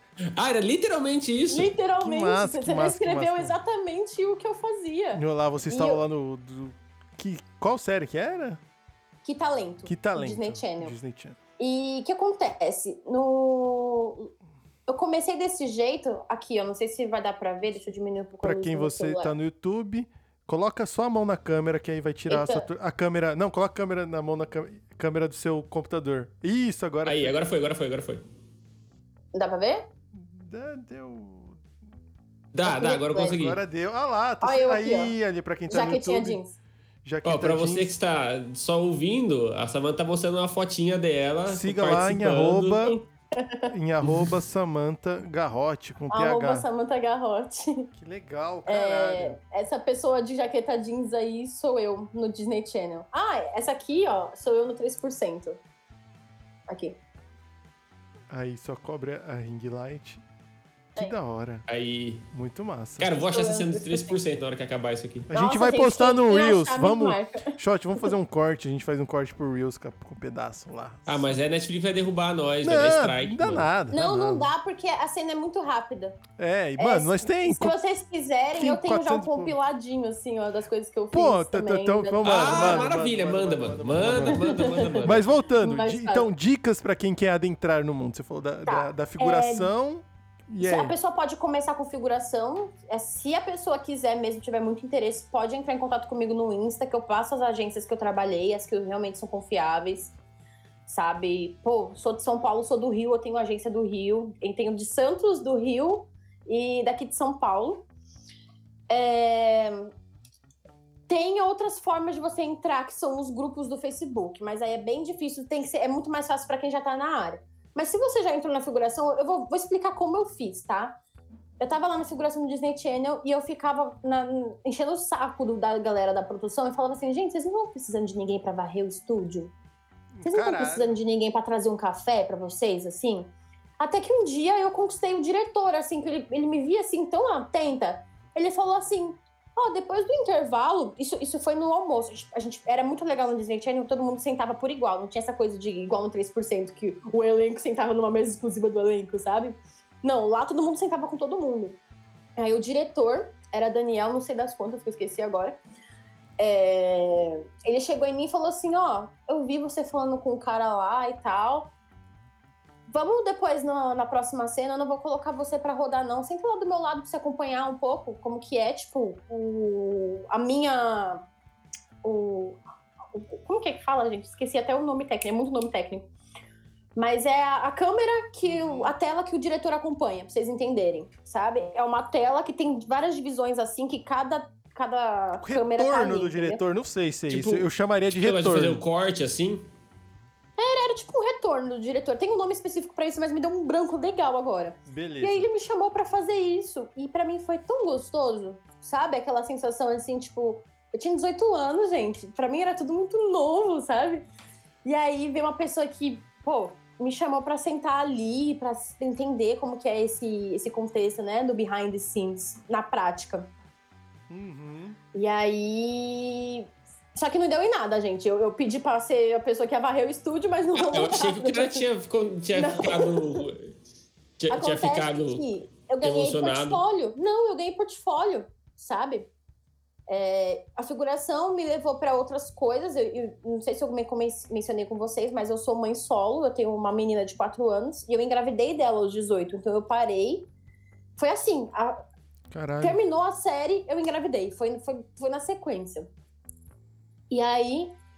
é, eu fiquei dois anos em pausa, assim, a minha vida parou por dois anos e tal, porque os primeiros anos do bebê são os mais difíceis. Fora a gestação, teve mais um ano dela. Então eu voltei a trabalhar quando ela já tinha um ano e pouco. E aí eu comecei a fotografar. Né? Eu peguei minha câmera, comprei uma câmera básica, uma T5 da Canon, e comecei a fotografar. Nisso comecei a fotografar, eu comecei a pegar amizades com gente do meio do cinema para tentar oferecer fila de making off, porque eu queria entrar para fazer making off mesmo. Eu gosto dessa coisa, né? E aí eu tive a oportunidade de uma menina, que ela é assistente de direção aqui em São Paulo, a Dri. E aí ela chegou em mim e falou assim: Samantha, tô com um projeto assim, assim, assado, mas não tem cachê. Mas em compensação você vai conseguir ganhar portfólio que você precisa para making off. Topa. Topei, gente, na hora. Não, não tinha como não falar não. Precisava de dinheiro, precisava, mas era uma porta que poderia me abrir, abrir um portão, entende? Sim. E aí eu aceitei e foi desse jeito. O diretor que tava lá no dia, quando eu entreguei as fotos, ele falou assim: Samantha, ficou do caralho. Vem no meu próximo. No meu próximo filme que eu te dou tanto de cachê. E eu fiquei assim, caraca, mano. Então, assim, eu fui fazer um videoclipe de uma pessoa que nem era famosa, fiz várias fotos, e na, e na semana seguinte eu fiz o making off do All Stars Outback, que foi um comercial fudido da época, que era sobremesas do, do Outback. Olha que, da hora, mano. Era, foi, foi com o Google Gloss, o Google Gloss era o, o elenco, né? Foi bem legal, foi bem legal. Que e aí eu me introduzi zica. de vez, isso faz dois anos. Fazem dois anos que eu entrei de vez, assim, de cabeça no cinema o making off me levou a outras funções. Então já fiz produção, já eu sou atriz. Não tenho DRT ainda, mas estou, estou em processo de tirar o, o DRT. É meu sonho, inclusive, atuar, gente. Eu vou, eu, vou, eu vou jogar na roda agora. Eu espero que vocês, assim, não se sintam muito mal com isso. Mas. Nunca! Nunca! O meu sonho hoje é muito mais ser atriz do que dirigir. Por quê? Pode Porque o, o, isso é muito da família. Um dia me falaram assim que eu nunca ia conseguir seguir essa, essa profissão no Brasil porque eu nasci no país errado, sabe? Não, porra. Aí eu fiquei é, assim. Mas a gente tava no começo, né? Tipo, da valorização do cinema aí que não, é, não tem. Caralho. Exato. E aí eu falei assim, cara, vou arrumar uma profissão da hora, mas que seja atrás das câmeras, porque querendo ou não, é mais fácil você arrumar algo atrás das câmeras, sem tanta visibilidade. Aí eu botei na minha cabeça de que eu queria ser diretora. Gente, já cheguei a dirigir videoclipe, já dirigi algumas coisas, já produzi, já atuei. Só que a atuação é um negócio assim para mim, eu queria ser tipo, sei lá, um Tarantino mesmo, que dá umas palhinhas no filme dele, assim, tá ligado? Ah, então... Faz uns cameo, né? Ah. É... Cameo o nome, né, do bagulho. Exatamente, eu queria muito fazer isso, igual o Stan Lee faz, sabe? Stan... Eu... Ah, ia falar também saudoso, Stan Lee, saudoso. Stan Lee, saudoso. Que massa, hein, Samantha? Caralho, fiquei de cara agora. Emocionante, real, velho. E aí você fez faculdade, ou não? Eu comecei a faculdade, fiz a Embi Morumbi aqui em São Paulo. Ah, colega Mas eu do fiz o primeiro semestre. Ah. Eu fui prestar a bolsa para a Unibont, que é uma faculdade de cinema em Santos. Mais em conta, né? Porque, para quem não sabe, a Embi Morumbi hoje a mensalidade é R$ 3.500. Caralho. E ah, aí... a Embi é caro, né? Gente, prestei a bolsa faculdade particular, passei, bolsa 100% saí para comemorar, comer yakisoba, voltou tudo, descobri que tava grávida. Foi, foi, assim a minha vida. Nossa. Então eu nunca voltei pra faculdade. Então, Você assim, tem vontade ah, pra dar um voltar? gás em quem tá assistindo, eu só fiz seis meses de faculdade, gente. Eu não sou formada e sou mãe solteira. E tenho essa, essa, essa coisa já. Já tô aqui, sabe? Já participei, já participei de série, fiz Netflix, cê, fiz um monte de coisa. E você tem vontade de voltar, Samantha? Pra, pra faculdade? É. Se eu fosse fazer hoje, eu acho que eu me formaria em alguma coisa específica mais para musical, você acredita? É. Eu queria fazer um musical brasileiro, porque só tem do Roberto Carlos. Uh, ah, zoado, só tem o especial de final de ano. Do... Ó, oh, foi aniversário de 80 anos do Roberto Carlos, mas com todo respeito a quem gosta, é chato pra caralho. E... É muito chato. Minha mãe nunca mais vai assistir o programa, vocês ficam falando mal do Roberto Carlos. Quem? Aí. Sua mãe? Minha mãe. Sua mãe escuta é. a hora do rei na rádio. Tem isso, né? Pá. Mas, mas, mano, é uma chato, coisa que eu gosto não disso, gosto. gente, é que é o que a Mila acabou de mencionar, não precisa ser, ser, dominante, né? Não precisa ter de facu para ser dominante no assunto. Sim. Cara, você quer, você estuda, você vai. Eu falo, quem quer, faz. Quem não quer, arruma uma desculpa. Eu pedia pra varrer a porra do estúdio, mano. Era desse jeito, eu queria entrar lá de alguma forma. Eu não entrei, eu tive uma pausa na minha vida, tive, mas depois que eu separei do pai da minha filha, eu botei na minha cabeça eu vou trabalhar com o que eu gosto, sim. Nunca mais eu fiz um telemarketing, eu trabalhava com telemarketing na época, gente. E aí eu falei assim, nunca mais eu fiz um telemarketing. Dito e feito. Nunca mais eu, tra eu trabalhei em telemarketing. Fudido. Essa área passei. específica eh, de, de artes, de design, que, de, que envolve criação, eu acho que é muito mais portfólio do que diploma, mano. Diploma, beleza, a faculdade Sim. é importante, vai te dar uma base pra você produzir e tal, mas é portfólio, porque não adianta dar, eu formei em Harvard. Mas tá, o que, que você fez? Cadê, o- cadê o negócio É. que você produziu? Não, é mesmo? diferente do que pra mim. Eu tenho que eu escolhi ser professor de matemática. Pô, eu preciso fazer faculdade, Eu obrigatoriamente. vou dar uma, uma dica pra vocês que querem se especializar em áreas específicas do cinema. Por exemplo, pô, eu quero ser diretor, eu quero ser técnico de som, eu quero ser produtor, eu quero ser maquinista. Enfim, qualquer coisa.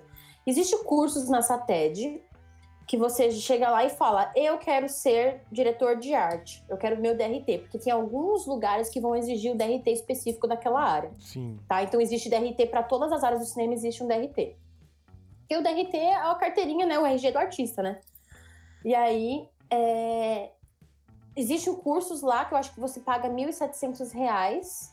Ô, É. Uma semana ou 15 dias que você faz, depois que você paga, termina o curso, você sai com o DRT na mão. Então, é Pode mais crer, barato que uma faculdade, você já sai com o DRT. Sim. E É, uma É outra. uma dica.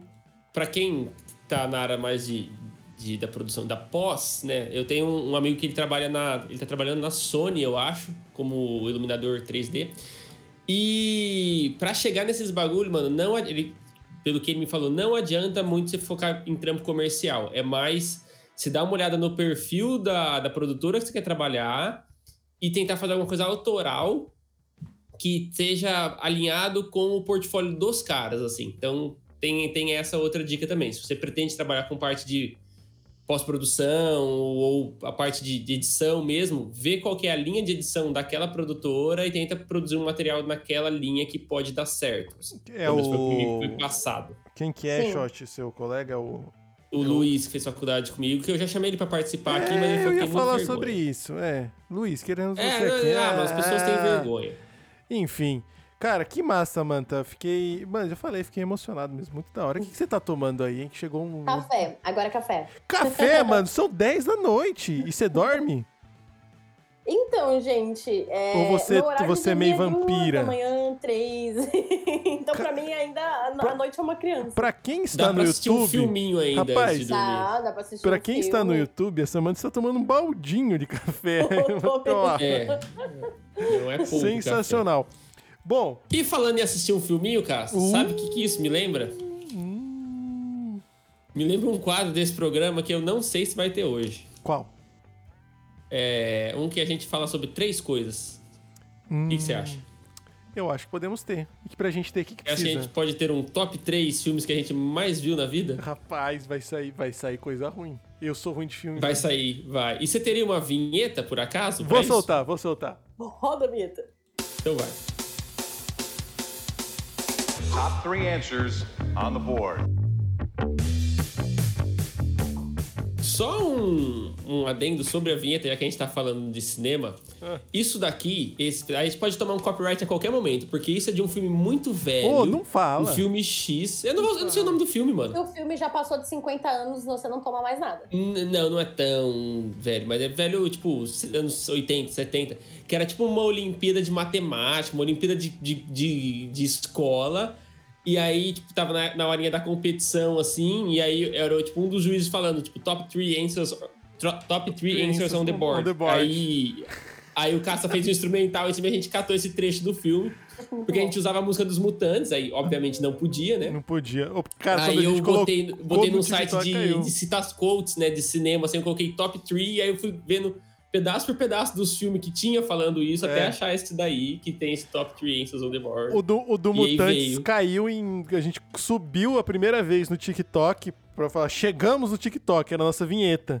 Tá ligado? E pum, deu, deu cinco bom. minutos, tava o, vídeo mutado. Bom, mas top 3 filmes que mais assistimos. Estamos falando de quantidade. É pra É, gente. quantidade, é não pra gente, qualidade, É, pra gente exatamente. pegar. Pegar. Cara, já falou, o meu é muito ruim, cara. No- o meu é horrível. O meu não é ruim. Ah, é mano, o meu tem um. Ah, o meu tem um bom. Um. Mano, ah, tem é, não, o meu tem uns bons aqui. O meu só tem coisa ruim, velho. O meu só tem coisa ruim. Você e quer por isso que eu começar? vou começar. E aí depois, como de praxe, quem é o convidado sempre vai por último pra fechar o programa, a gente Boa. vai soltar a Amanda pra ela dar dicas cinematográficas, dicas de Samanta, filmes. mano. Amanda foi semana Amanda, passada. Samanta, perdão. Deselegante você é, cara. Desculpa, Samantha. A gente vai deixar, vai soltar pra Samantha pra ela dar as dicas de filmes, porque tem bastante gente no chat perguntando: "Ah, dica de filme, Sim, dica de filme". pediram dicas aí. Não pode ver alguém que manja de cinema que já quer. "Ah, me fala um filme pra assistir. Pô, vamos lá. Bom, É, Então, top 3. Quantidades, né? Rapaz. Quantidades. Filmes que você mais assistiu assim, na ó, vida. eu vou lá. Vou colocar o que eu mais assisti na vida. Eu era criança, eu assisti tanto que eu cheguei a literalmente decorar. E uma das vezes que eu assisti o filme, eu assisti ele sem som pra tentar reproduzir todas as falas, quando era criança. Mano, é um filme besta, é Sessão da Tarde. Era, era mais cinema em casa do que Sessão da Tarde, viu? Eu acho que eu, eu acho que eu tenho esse aqui, hein? Vai. N- Eu acho, não sei. Mano, chama Férias em Alto Astral, que ele traduzido Não, de então não é. Camp Nowhere. Ele é com o Christopher Lloyd, tá ligado? É um bando de criança que vai pra um acampamento nos Estados Unidos, tá ligado? Acampamento de Que o verão. gordinho esconde um, o gordinho esconde um salame no bagulho Não, da não, cama. não. Esse aí é muito bom também. Mas esse aí é o acampamento Ho- Hope, eu acho. Esse aí do gordinho esconde o salame na cama é muito. Mas é filmes de acampamento de, dos Estados Unidos. O Teve uma época, né, que era moda filmes de acampamento. Demais, mano. Que e tinha os filmes do. Como chama aquele cara lá? O, ah, o Ernest, tá ligado? Fazia uns filmes de acampamento, aquele cara, nada a ver. Mas enfim, esse aqui é com Christopher Lloyd. É, Christopher Lloyd, do De Volta pro Futuro. Mano, chama, é Camp Nowhere ou Férias em Alto Astral. É uma molecada que acha um cara do nada, que é o Christopher Lloyd, que faz ele levar todos os amigos da escola pra um acampamento num, no Nowhere, tá ligado? E aí, num lugar qualquer. E aí eles fazem. Ficam lá comendo é, chocolate, bebendo refrigerante na piscina. Aí rola. Enfim, é de idiota pra caralho, mas foi o que eu mais assisti na vida. Muito, eu tô vendo umas imagens aqui, é muito cara de sessão da tarde. É muito, né? É- é, cara. mais cinema em casa, tá? É do SBT. É, é mais, Cinema cara, em casa, é. eu cheguei a decorar todas as falas. Eu tenho um que é muito cinema em casa aqui também. O meu segundo, talvez o Shot pode ter roubado, porque a gente já assistiu muito esse filme junto. Que foi o segundo filme que eu mais vi na vida. Cara, que pra quem não é da nossa idade, nunca vai ver isso aí. Não, é, se Mano. for o que eu tô pensando, nunca vai ver. Nunca vai ver. Que eu acho que é o filme da minha vida, assim, que chama Super Controle Remoto. Nossa, eu tinha esse daqui, ainda bem que eu não tenho uma mais. O Mano, Super Controle Remoto. O Super Controle Remoto, que em inglês é Só remote filme só. bosta, né, mano? Mano, é horrível. Sabe do que, que é o filme? Mas, cara, é muito massa. Porque é uma criança que encara uns bandidos com uns carrinhos, com uns aviões de controle remoto. É- mano, pra uma criança de 6, 7 anos, isso é maravilhoso. Eu fazia meu pai alugar na locadora de fita cassete, na fita, mano, duas, três vezes por semana, às vezes. Que absurdo. O Super Controle Remoto, Super mano, eu Controle assisti Remoto. muito esse filme. Tava na minha lista aqui. É que eu é tenho lindo, um a mais, é lindo, mas. é lindo. E por último, vou colocar as coisas mais atuais, mas que eu já assisti pra caralho. Que na Eu verdade sei qual que vai ser é, também. é a saga inteira, mano, de Velozes e Furiosos. Eu já assisti para um Nossa, cara. os Velozes e Furiosos é ruim, hein, É, cara? mano, eu adoro. Não, então, mano, olha que maravilha. Falando isso, vocês têm que, têm que assistir na ordem certa, porque o terceiro que eu toco Drift, na verdade, não é o terceiro. te- Seria o quinto na ordem, você tem que puxar um pra trás. É tal. tipo Star Wars, que ele fica indo e voltando na, Esse na sim, ordem. mano. E agora vai sair o 9, bicho. Tá pra sair o 9. Você não tá ligado. O bagulho tá pegando fogo. E, mano, eu colocaria, assim, de quantidade por ver bastante também, os da Marvel, assim. Não tem um específico, mas eu já assisti todos mais de uma vez também. Mas vou ficar com eles aí. Com esses aí. Mano. Excelente. O Super Controle excelente. Remoto eu acho Mano, maravilhoso, Super Controle cara. Remoto é uma delícia, velho. Virando Assista. choque de cultura. Tá virando choque de cultura. Exatamente. Bom, Shot, vai lá, você então. Agora. Tá, os- então vamos lá, Quantidades, vou- eu queremos quantidades. Quantidade, sim. Cara, tem, tem dois aqui que eu acho que eu assisti ele. Os dois o mesmo tanto de vezes, mas eu vou com mais mainstream dos dois, que é Space Jam. Eu assisti incontáveis vezes Space Jam. Tá saindo novo, viu? Com LeBron Tá James. saindo novo com o LeBron. Tem a também. Lola Bunny sexualizada. O quê? Não, eles dessexualizaram a Lola Bunny. É? A galera tava reclamando até aqui que eles, que eles dessexualizaram a Lola Bunny. Porque, Gente, mano, é a um, é um fucking coelho, mano. Não, ó, mas na moral mesmo, assim, eu não, eu não sei se eu sou muito doente, mas na época a Lula Bunny, ela era sedutora, assim, pra uma criança. Eu não sei se é uma era impressão tipo minha, a assim. Jessica tá Rabbit, ligado? né? Do Space Jam. É, ela tinha uma pegada meio Jessica Rabbit, assim, era um bagulho que, assim, eu era muito novo, mas se despertavam, assim, isso aqui me desperta algo que eu não sei direito o que, que é ainda. Eu tive isso pelo Peter Pan. Mas tem, mano. Tem esse rolê, Cara, tá Peter? Pan, meu primeiro amor no cinema foi o Harry Potter, cara. É, você é muito mais nova que nós também. Você tá falando da Era do Gelo 3, tá ligado? A Quantos minha. anos você tem, ô Samantha? 24. Então, o, o meu bagulho do cinema, de assim, porra, que massa ir no cinema, são dois filmes. É Space Jam e Cavaleiro do Zodíaco. Eu não lembro do filme Cavaleiro do Zodíaco. Você não lembra? Não Rapaz, tem a cena lá do, do, do, do. Seiya puxando a flecha do bagulho, que é todo parará. Ah, pode que é Fudido, verdade. man, fudido. Sim, sim, sim, sim, sim. Agora, o então, e tem um outro aqui, um adendo com o Space Jam, que, Adendos, que é o que eu assisti adendos. tantas vezes quanto, Ah. que é o Denis O Pimentinha. Denis ou Pimentinha, Nossa! excelente. Excelente. Eu, cara, é muito bom. Que ele, que ele bota o chiclete de, de dente do vizinho lá. E o cara senta no balde de feijão quente, queima a bunda. Bom que é o Christopher Lloyd. Christopher Lloyd. não? Christopher Lloyd, eu acho que é. Ou não? Então tá aí, esses, esses dois são os que eu, que eu. Tá no meu terceiro lugar. Hoje eu tenho um certo. Eu tenho uma ordem aqui, que é de, do, Christopher do Lloyd, menos chora. pro mais, assim. Christopher Lloyd. Então, Space Jam deles do Pimentinha. Aí, em segundo lugar, temos. é, esse daqui que eu assisti muitas vezes, mas muitas Hum. vezes. Que eu lembro, eu lembro que é o Rei Leão da Fita Verde. Rei Leão da Fita Verde, da Folha, será que é o Rei Leão da, que vinha na fita Não da sei, Folha? mano, mas era um VHS verde. E, e é, é muito essa brisa. da- A criança tem muito essa brisa, né? De ficar reassistindo o mesmo negócio muitas vezes seguido, assim. É do... Eu assisti muito o Rei Leão Mano, da Fita Verde. Mal decorei as falas. Eu acho que é do... Diz minha mãe que eu assisti tantas vezes quanto o Rei Leão, o Robin Hood, mas eu não lembro. Assim, eu lembro que eu gostava de Robin Hood, mas eu não lembro de eu assistindo tanto o Robin Hood. Mano, eu acho que o bagulho da Fita Verde... A Fita Verde é do Cinemark, parece. Que foi uma versão que venderam. Vocês tinham aqueles, tipo, filmes de descanso, né? Vou filme pra assistir pra, pra dormir, filme pra comer, filme pra sessão da tarde com os amigos, Mano, né? aqui na época, tipo assim, o, o Férias e Alto Astral, eu gravei na fita. Eu gravei, eu coloquei lá no vídeo, ia lá, e ainda gravei sem comerciais. Sem. Você, comerciais. você pausava durante os comerciais, olha, uma gravação É, mano, profissional. Bagulho foda. Porque nós é da época do, Se, eu- do VHS. se isso fosse hoje em dia, o seu torrent ia ser o mais baixado lá no Parte B, ia ser o primeiro ser resultado. ali, mesmo. Com mais É singers e mais leechers. Verdade. Sensacional. E aí, E aí, mano, tem o filme Or Concur da minha vida que eu assisti fácil umas 30 vezes, que é Matrix.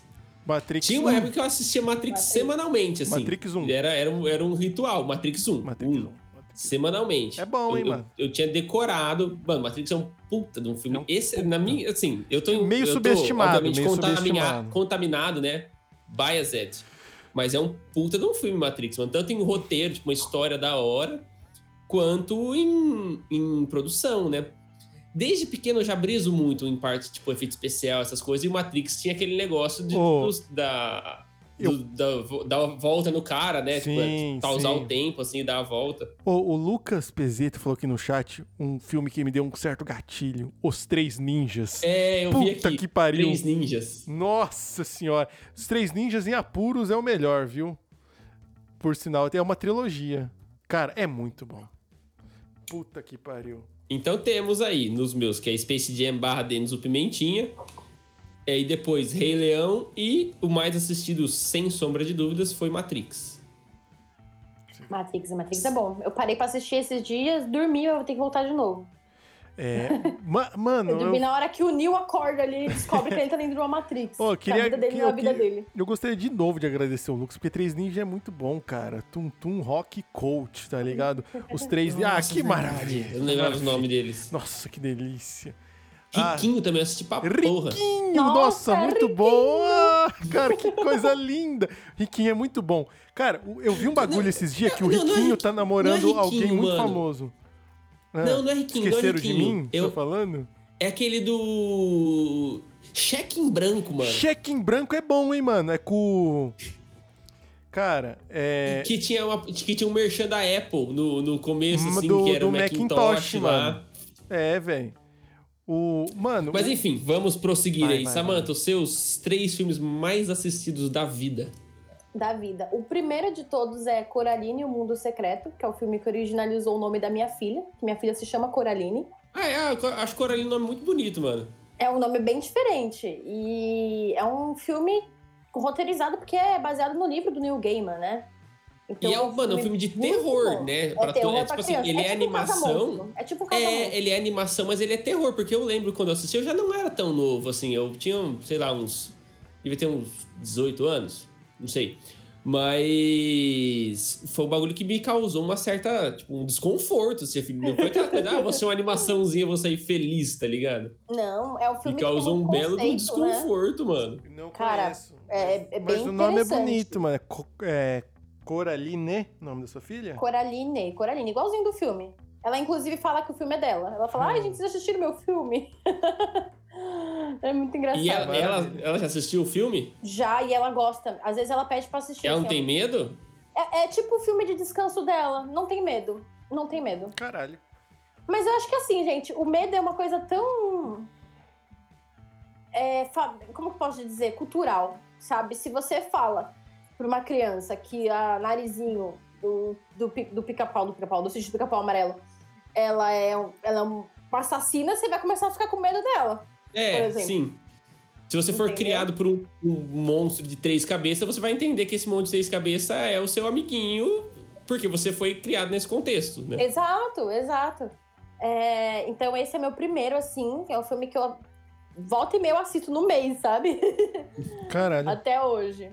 É, o segundo filme, acreditem, é um filme que inclusive fez comemoração do, do, do atentado agora, do atentado ocorrido, né? Essa semana, que é Titanic. Titanic! Belíssima película. Titanic. Cabia. James Cameron. E cabia James a, Cameron, a que é o mesmo Rose e o, a Rose e o, e o, o Leonardo Cabe, O Jack. os dois na porta. Cabia os dois na porta. Cabia. Então, mas eu acho que ela afundava, né? É, eu tenho essa contra-teoria aí, né? Que se É. ele subisse, ela afundaria. E, gente, inclusive, olha que coisa louca, né? Eu sou tão assim com essas coisas de, de lei da conspiração e tudo mais. Em 2012, quando foi o, o centenário do Corinthians, porque eu sou de família corintiana e tudo mais, hoje eu não torço mais, mas se estiver jogando, torço pro Corinthians, tá ligado?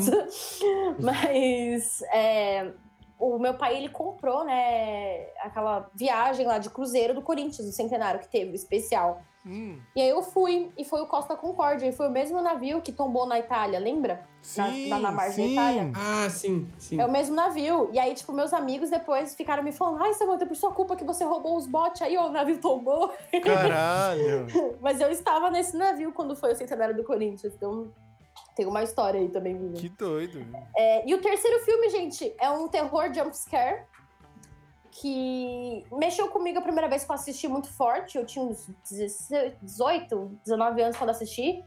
E é difícil eu gostar de jumpscare, gente. Eu não gosto de jumpscare. Jumpscare é uma coisa que me dá agonia. Eu não gosto de filme que aparece do nada, assim, com trilha sonora, só pra fazer você Eu pular, acho que é sabe? roubar. Eu acho que é Eu acho que é roubar. roubar. Roubar, Eu acho que é é, roubar rouba. também.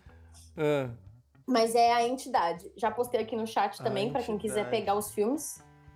A entidade tem um e o dois. O um é melhor, mas o dois ele é mais nojento. Eu falo assim, é em quesito jumpscare, o, o, as torturas que eles fazem e tudo mais. Porque é, é- é- depende, é muito, é muito gosto. Tem gente que não gosta e gente que gosta. Pra algumas pessoas é o filme favorito, pra outras é só um blé, sabe? Então, Eu não é sou do, do time de filmes de terror, nem um Eu- pouco, ainda mais jumpscare, mano. Eu acho que. Bicho, eu, Eu acho tenho, um eu sou- assinte eu ficar assistindo um filme onde o cara fica jogando uns negócios na minha cara que eu fico assustando à toa. Eu tenho medo do cacete, velho. Eu, eu sou cagão pra caralho, não assisto nada. Não me chamem para assistir. Já sou ruim de filme. De terror ainda piorou. Piorou, mas Eu dei um bônus ali, ó, Coloque que é o bônus, Separados coloque o pelo bônus. Destino. É, porque o Separados pelo Destino é um filme que eu vi também nessa minha fase adolescência, começo da vida adulta, que é sobre um terremoto Uhum. na, no Japão, na década de 70. E a mãe ela tem que fazer uma escolha, porque cai uma pedra em cima dos filhos dela, ela tem um casal de gêmeos, ela tem que escolher um ou outro, sabe? E o filme roda Nossa, em torno dessa bad, escolha mano. dela. Ai, Roda rapaz, também sou ruim de drama, dela. hein, mano. Nossa. Então, é que assim, gente, é, depois que a gente vira mãe, a gente se apega a uns filmes assim, tá ligado? De, Eita, de- de porra. escolhas. Rapaz. É, Mas é um filme forte, é um filme de duas horas e meia, eu acho. Recomendo, porque tem uma cin- cinematografia muito boa. O elenco inteiro é japonês mesmo, sabe? É uma coisa muito legal. É um filme, né, da, da, da, daquela cultura. E é muito bom, muito bem feito. Se vocês verem as cenas da, da cidade destruída, vocês ficam chocados. Vocês falam assim, meu, não é possível. Eles, eles vieram um terremoto aqui mesmo pra gravar isso, sabe? Até hoje eu quero estudar mais sobre esse filme para entender se não foi realmente o, o que aconteceu. Um tipo, lugar que já tinha, tava É. destruído, os caras pegaram e foram fazer, né? Em inglês, fazer. Aftershock, que eu vi aqui. Isso. Bom, Aftershock. com esses belíssimos top, tirando o meu que é uma bosta, porque eu sou ruim de filme, a gente vai chegando ao fim de mais um episódio do Boteco Elétrico. Eu vou me despedindo, mas como de praxe a gente gosta de pedir para convidada, o convidado encerrar o programa, vamos pedir para Manta, a Amanda, a Samanta. Cara, sou Pelo amor de Deus, mano, para de fazer passar vergonha a com o Samanta, a Samanta, na hora dela se despedir, pra ela dar as dicas de filmes dela pra galera, porque estão pedindo aqui. Vocês estão Samantha. com cade- caderninho e lápis É, aí, enfim. no- na sua despedida, então, você deixa algumas dicas, deixa 3, 4, 5, 10 filmes, quantos vocês que você quiser. Bom, pessoal. é, a Eu gente- acho. Ah, Peraí, vai lá, eu lá, acho que a gente podia fazer um, um engajamento aí pra Samantha. Vamos. Que ela só fala os filmes aqui e Ah. aí depois no stories dela, se você quiser, lógico, Boa, hein? você fala Boa. o porquê, Boa. tá ligado? Que você Fechou. botou esses filmes pra você Fechou. ganhar uns seguidores aí. Boa. Vamos, Boa, aí você vai boa. marcando, então. É aí você faz um. Você pode fazer um carrossel lá. Faz, faz de history que pra gente é melhor. Faz, Faz faz jeito que history, você né? quiser. Eu vou marcando. Pode se você quiser. Bom, mas então pensa nos filmes pra você deixar. E enquanto isso, eu me despeço da galera. Agradeço ao chat. Cara, foi sensacional. De antemão, agradeço a, a Samanta também. Não a Amanda. Amanda foi semana passada. A Samanta. Obrigado, Foi muito Castro. foda. E, bom, sigam a gente. E pra vocês verem toda essa sequência da Samantha, que ela vai postar e marcar a gente, sigam em Boteco Elétrico Podcast no Instagram, também no TikTok, onde vai os cortes desse programa. E se você tá no YouTube, não esquece de apertar todos os botões, curtir ali, der like, dislike, se inscreva, por favor, ativa o sininho, faz o que você quiser. E nos agregadores, segue a gente, tá? Além disso, você pode mandar sua contribuição pelo Pix, né? Ou pelo PicPay. Bom, fico por aqui, devolvo pro shot, depois a Samantha vai fazer aquela aquele catadão de, dos melhores filmes da história. Valeu, galera. Gente, ah, o Castro já falou o que tinha pra ser falado aí, né? Obrigado aí, vocês, todo mundo assistiu. Semana que vem temos mais. É, Semana que vem a gente vai falar de dança, muito provavelmente. Olha! Que é algo que eu não manjo. Eu não fui feito Gosto. para dançar. Meu É. corpo não tem esse. No DNA não tem isso. Então, obrigado a todo mundo que participou e que assistiu do chat. Vamos ver a parada do sorteio da torta aí. Vai ter que ser só pra prudente, né? Mas Boa. vamos ver se rola esse sorteio de torta. É, segue a gente, segue eu, segue o Casta, segue a Samanta. Os, os Instagrams estão todos na descrição do vídeo. Se puder, manda um pix pra nós. Se não puder também, obrigado de qualquer forma. E semana que vem a gente tá aí novamente. Samanta, suas palavras finais aí pra encerrar o programa. Os filmes que você acredita que as pessoas devam assistir. Enfim, o espaço é todo seu, mano. Fazer o jabá que você quiser aí. Wakanda Forever.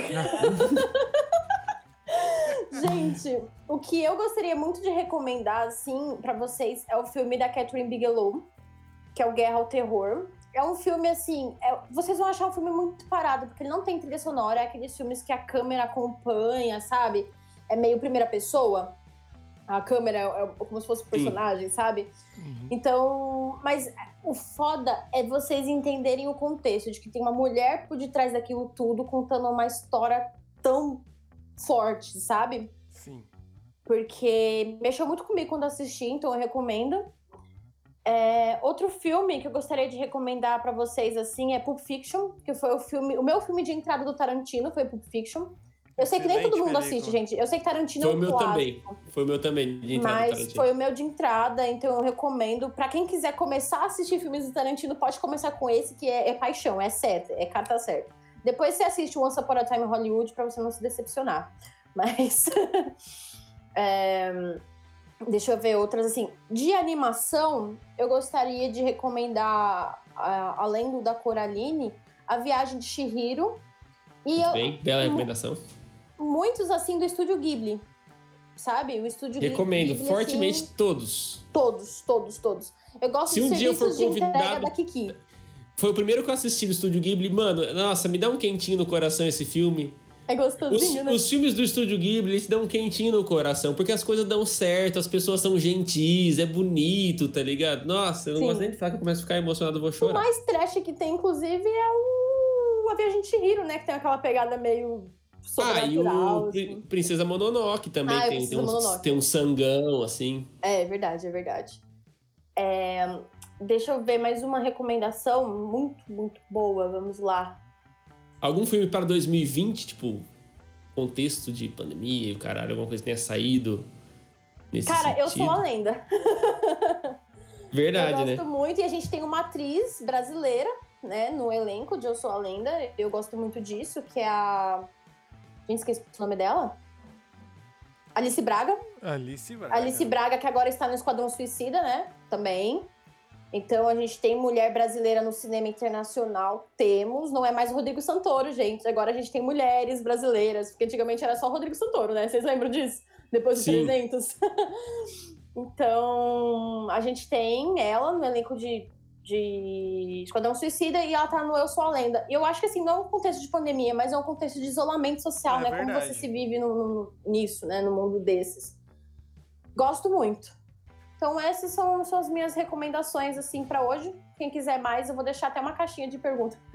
Boa, Eu vou fechou, deixar- fechou, fechou. Nossa, perfeito. Vou deixar lá e a, a pessoa, tipo, quiser me perguntar um filme pra algum momento da minha vida, porque eu sou muito assim. Cada momento da minha vida tem um filme muito específico pra aquilo, sabe? Então, deixa então, então deixa o filme para o final de semana, amanhã, sexta-feira. Friozinho, ah, está esfriando no estado de São Paulo. Filme para amanhã, na lata. Olha, filme pra amanhã, se vocês namoram, se vocês estão com um chameguinho na sexta-feira, eu recomendo Simplesmente Acontece, com a Lily Collins. Hum, É um filmezinho romântico, gostosinho de ver, uma pipoquinha, uma sessãozinha ali, bem gostoso de ver.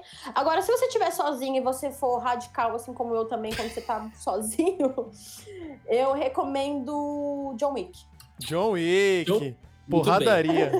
Muito Duas obrigado. horas do cara sentando pipoco na galera. Tentando pipoco, mas eu gosto porque é aquela coisa, né? Por que, que ele se torna aquela pessoa? O que faz ele se tornar aquilo, sabe? Ele não era mais assim. Eu gosto Sim. disso. Sim. Porque a pessoa tem, precisa de um estalo de dedos pra mudar a vida dela. Exatamente, Boa. um gatilho. Então é isso, Galera. né, gente? Pessoal, obrigado. Nos vemos semana que vem. Fiquem bem, fiquem em casa, se cuidem aí. E é nóis. Falou. Tchau. Tchau.